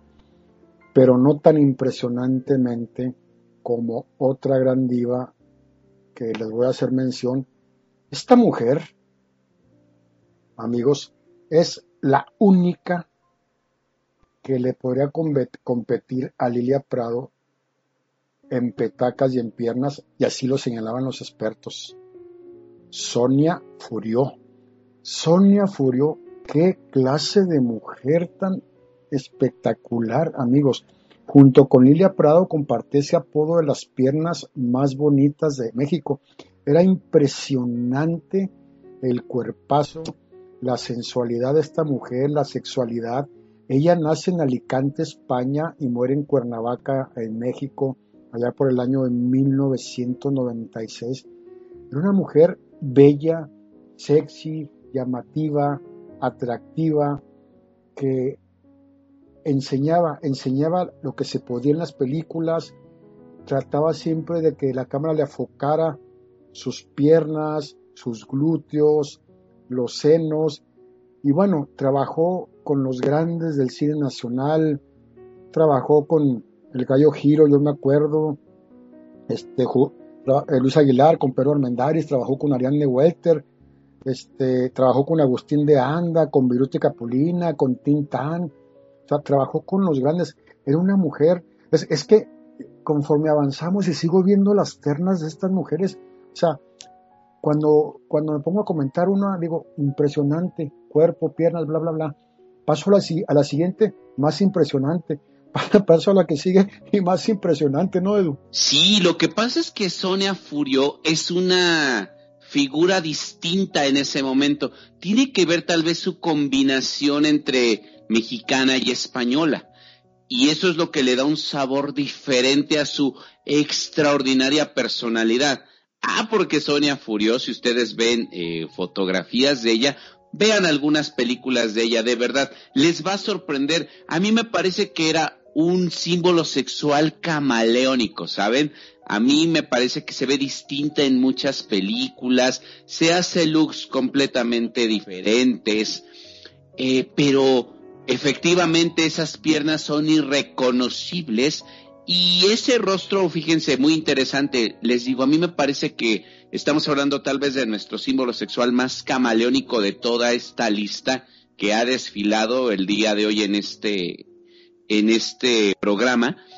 Pero la sexualidad que exhala ella en ningún momento demerita, ¿eh? Incluso hasta cuando aparece interpretando a Clara en El deseo en otoño, aunque ya luce como una mujer adulta, hay momentos en la película en que se ve impresionante, imponente, y hablamos de una mujer pues ya más de 50 años en ese momento, es decir, no había perdido en ningún momento su sexapil, seguía viéndose erótica, sensual y sexy, Sonia Furio, ¿o no, Peter?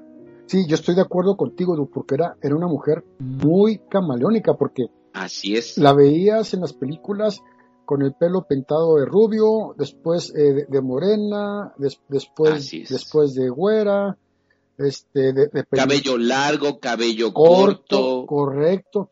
Y, y por ahí Así hay, es. por ahí hay una fotografía de Sonia Furió donde trae una especie como de traje de baño que, que le llega exactamente donde empiezan los glúteos. No, es, impresionante. ¡Qué No, cuerpazo, y, la, y la toman por detrás y ella voltea un poco hacia la cámara. O sea, la le, le pones a Lilia Prado con una foto igual. No, no, no hayas a quién irle, ¿eh? Son impresionantes.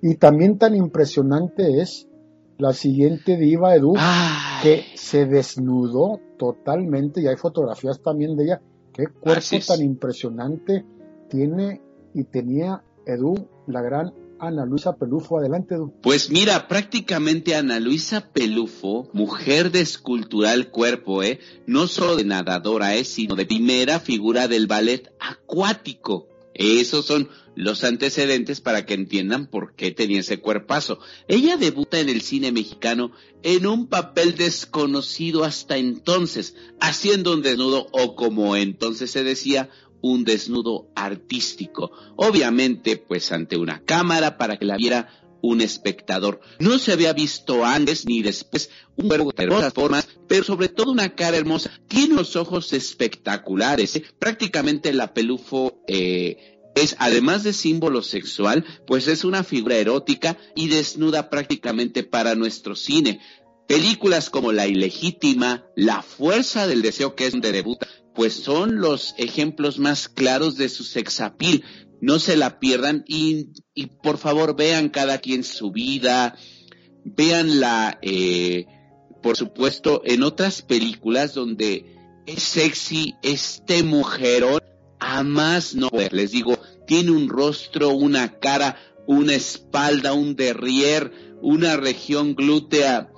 No, no, no, no, no. Ana Luisa Pelufo, aparte de que es una gran estrella, creo que supo evolucionar en su carrera, supo madurar, fue escogiendo papeles mucho más serios, taquilleros, por supuesto, importantes, pero los 50, la época de oro, insisto, creo que queda retratada como uno de nuestros más grandes símbolos sexuales por presentar el desnudo, eh, el desnudo ante el cine y ante la cámara y ante los espectadores, pero creo que con los años se le ha ido como valorando a ese tipo de papel, que en su momento causó un gran escándalo, corría el peligro de la censura, pero volvemos a lo mismo, estamos ante una actriz y ante un personaje que la vida real gozaba y disfrutaba ser hermosa, robar la atención, eh, no, no, no, preciosa. Fíjate que, contrario a lo que me provoca Sonia Furio, Kitty de Hoyos o Lilia Prado, me parece que esta es buenísima, sabrosísima, riquísima,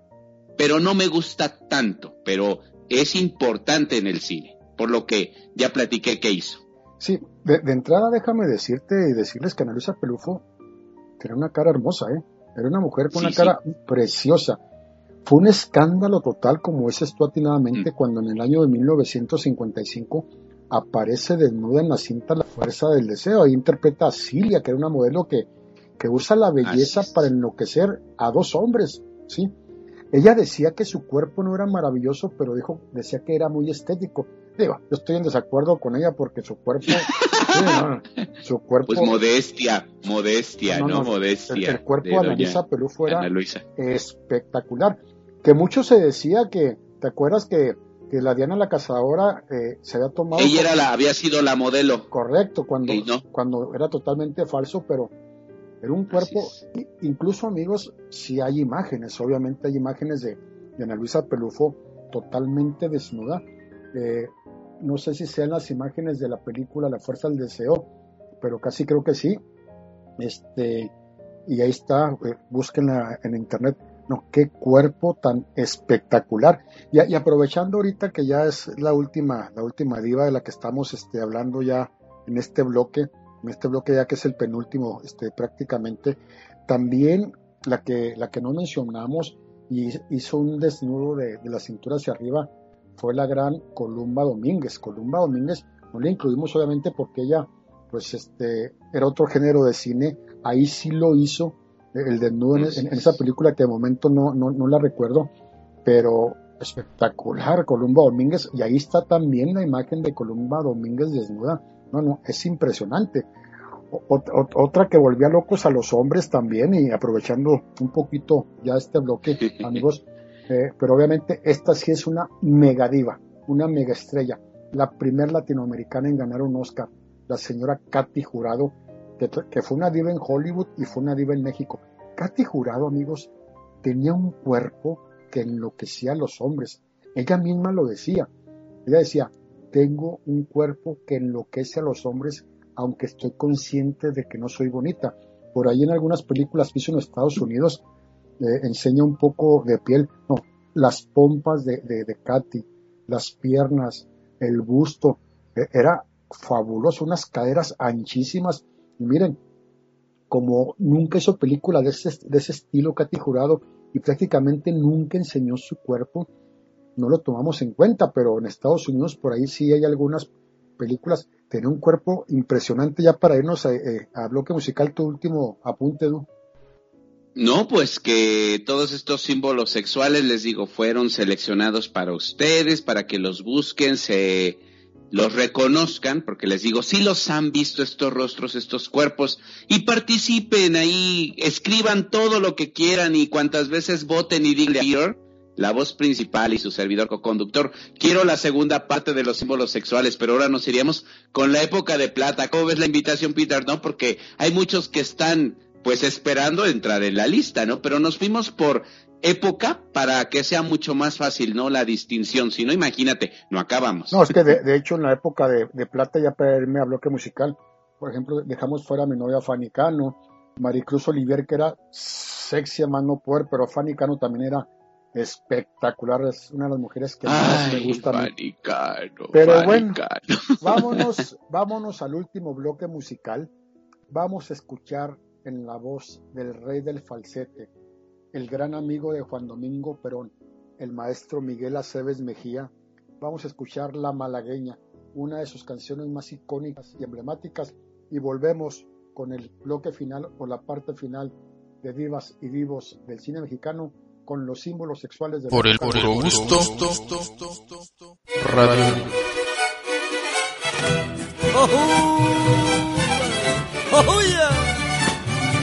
Huasteca, qué linda eres.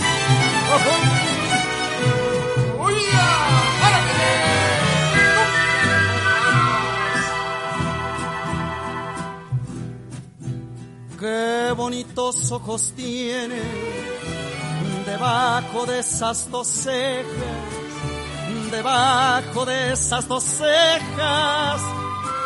Qué bonitos ojos tiene ellos me quieren mirar, pero si tú no los dejas, pero si tú no los dejas, ni siquiera parpadear. Malagueña salerosa, besar tú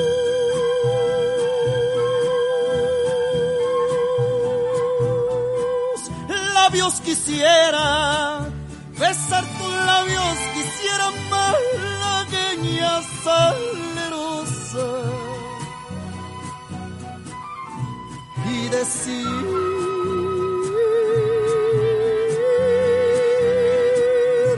niña hermosa,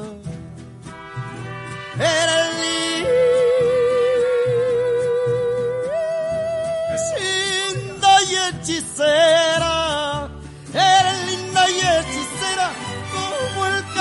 de una rosa.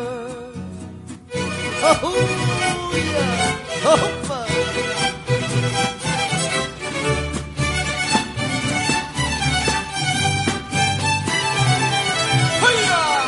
Así mero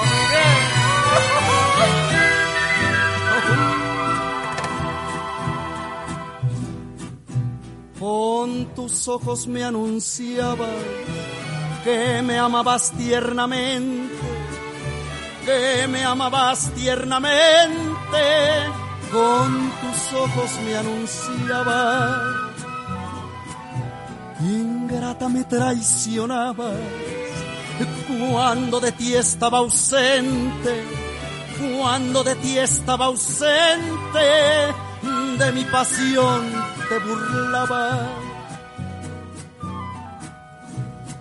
Malagueña salerosa, besar tus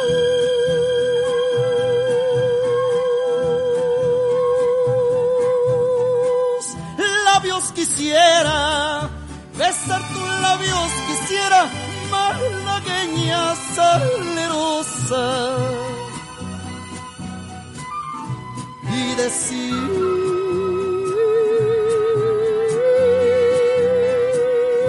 niña hermosa. Era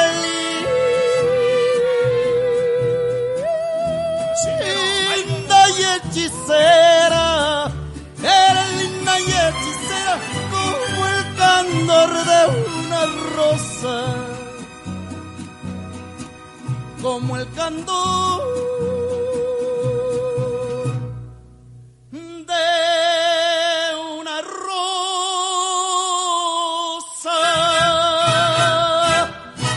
por el puro gusto. Radio. Pues hemos regresado ya con la parte final de Divas y Divos del cine mexicano. Bueno, tanta, tanta belleza, tantos guapos, tantas bellas.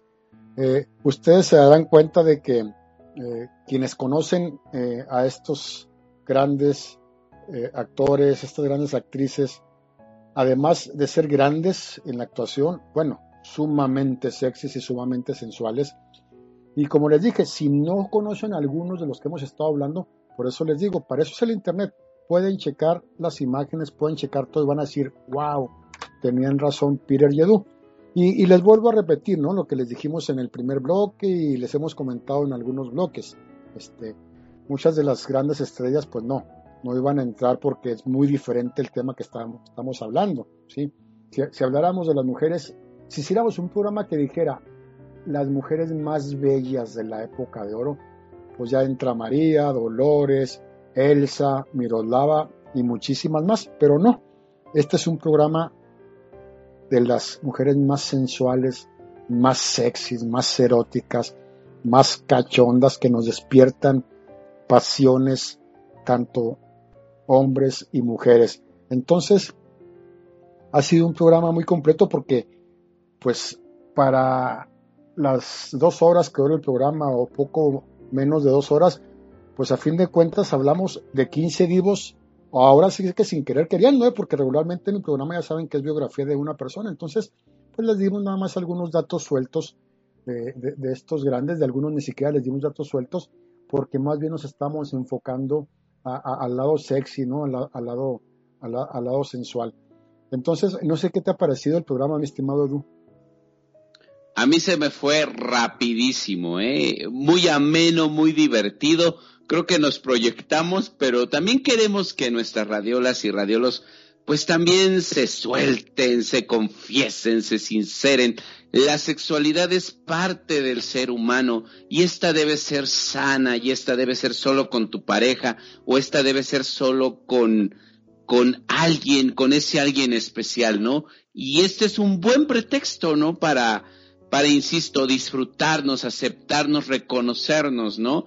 Y, no tener este tipo de tabús, ¿no? Creencias que de repente ahí eh, nos hacemos en nuestra cabeza. La sexualidad es hermosa, insisto, es necesaria para que eh, sigamos sobreviviendo y sigamos naciendo como humanidad, porque pues si no hubiera sexualidad, pues no, estaríamos nosotros aquí y nada de lo creado estaría creado, ¿no? Si no fuera por el sexo. Pero insisto, de manera honesta, limpia, práctica, ¿no? Sin, sin complicaciones, sin rollos.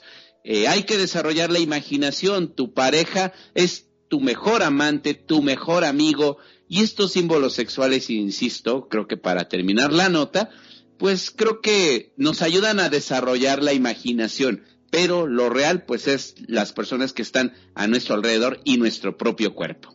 ¿O no, Peter? ¡Ay, qué bonito me salió! Fabuloso. Así es. Y fíjate que ahorita eh, eh, estaba haciendo un poco, estaba haciendo un poco de memoria. Eh, ahorita que les comentaba de las divas bonitas, guapas, okay. Me estaba acordando que la única ocasión que yo vi sexys a Dolores y a María, y eso ya, ya un poco grandes, fue una cucaracha cuando estaban en el río lavando en las piedras la ropa que... Que, ah, que enseñan las piernas. Las piernas y, les hacen toma los escotes de ambas, se, se, ve un poco la, parte del escote de ambas, sí cuando el indio Fernández va montado a caballo, aunque eso Dolores del Río se tapa un poco con la blusa porque sí se le abría bastante el escote a la gran Lolita. Y le dice su nombre, me llamo Isabel. Ah, qué bonito nombre, Isabel. Y, y, yo no, yo no sé, Edu, aunque, aunque esta mexicana fue una gran diva de, de, Hollywood, sin duda alguna, únicamente vino a México y filma una película icónica y creo que filmó otra más o fue un documental eh, a, la gran Lupe Vélez. Ah, es que Lupe Vélez. Era una bomba, era una bomba esa mujer. Símbolo sexual. Pero como desafortunadamente hizo más carrera en Hollywood, ¿no?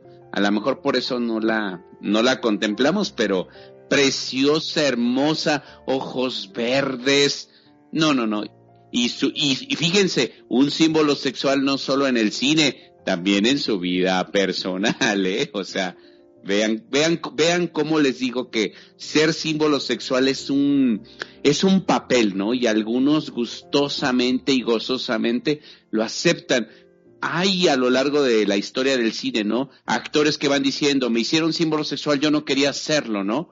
Porque te vuelves como presa, ¿no? Como que la gente no quiere ver más allá de la apariencia. Pero bueno, ese es otro cantar. Aquí hablamos de los que les gustaba lo disfrutaban y pues los ganadores somos el público, ¿no? Y nuestro cine, por supuesto. Así es, sí, y, y aún así, pues sí, el Lupe Vélez hay que darle su reconocimiento a la, a, la famosa... Mención especial, mención honorífica Lupe Vélez en Divas y Divos del cine mexicano, de los grandes símbolos sexuales. A la famosa Spitfire, o la mujer que escupía fuego, porque también tenía una boca, pero de fácil pronunciación, para decir las malas palabras, las groserías, sí, pero era impresionante también la sexualidad y la sensualidad de Lupe Vélez.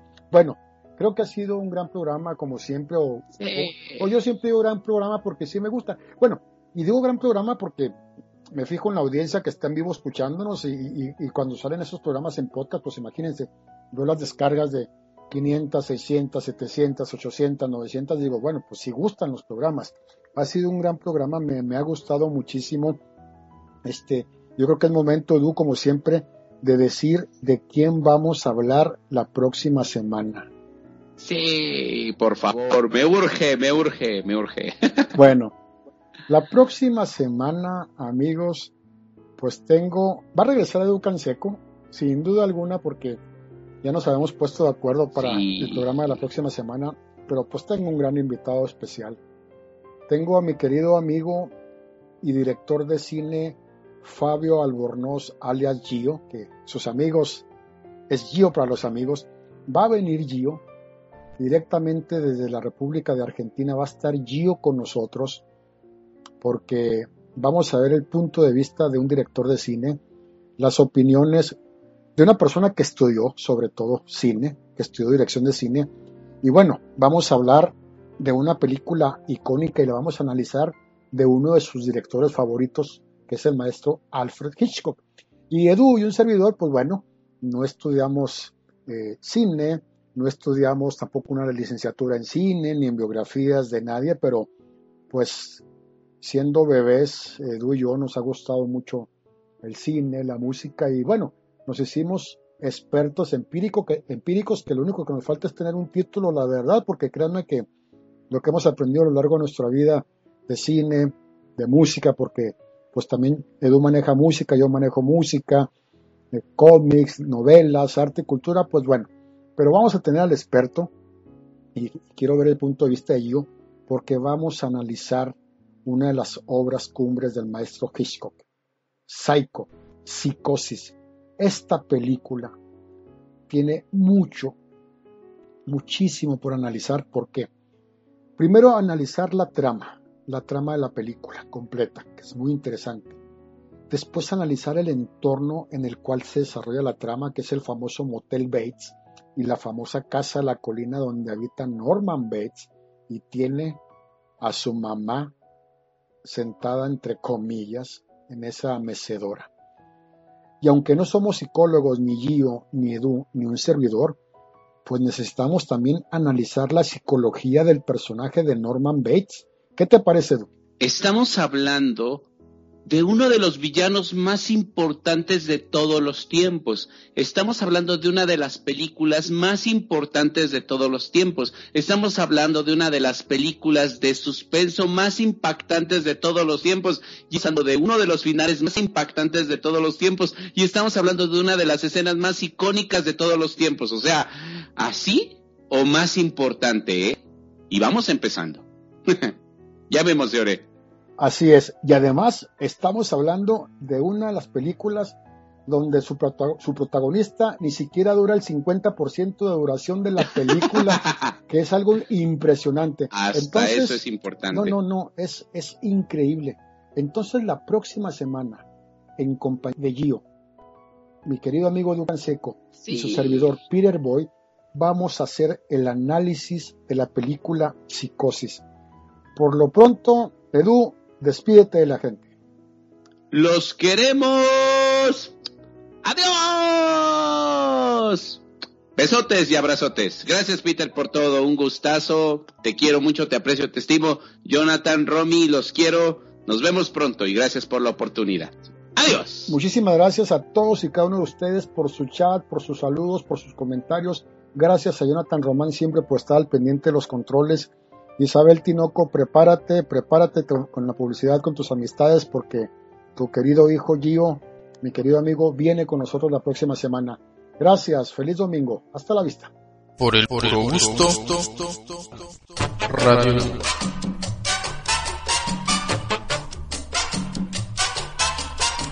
Te invitamos a conocer otra manera de escuchar la radio.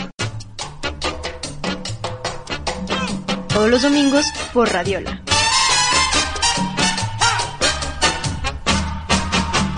Una radio especial para ti. Por el puro gusto. Divas y Divos del Cine Mexicano es un podcast de Radiola KBPS. Recomienda este podcast en tus redes sociales utilizando el hashtag por el puro gusto. Síguenos en nuestras distintas plataformas, escribe una reseña y califica. Radio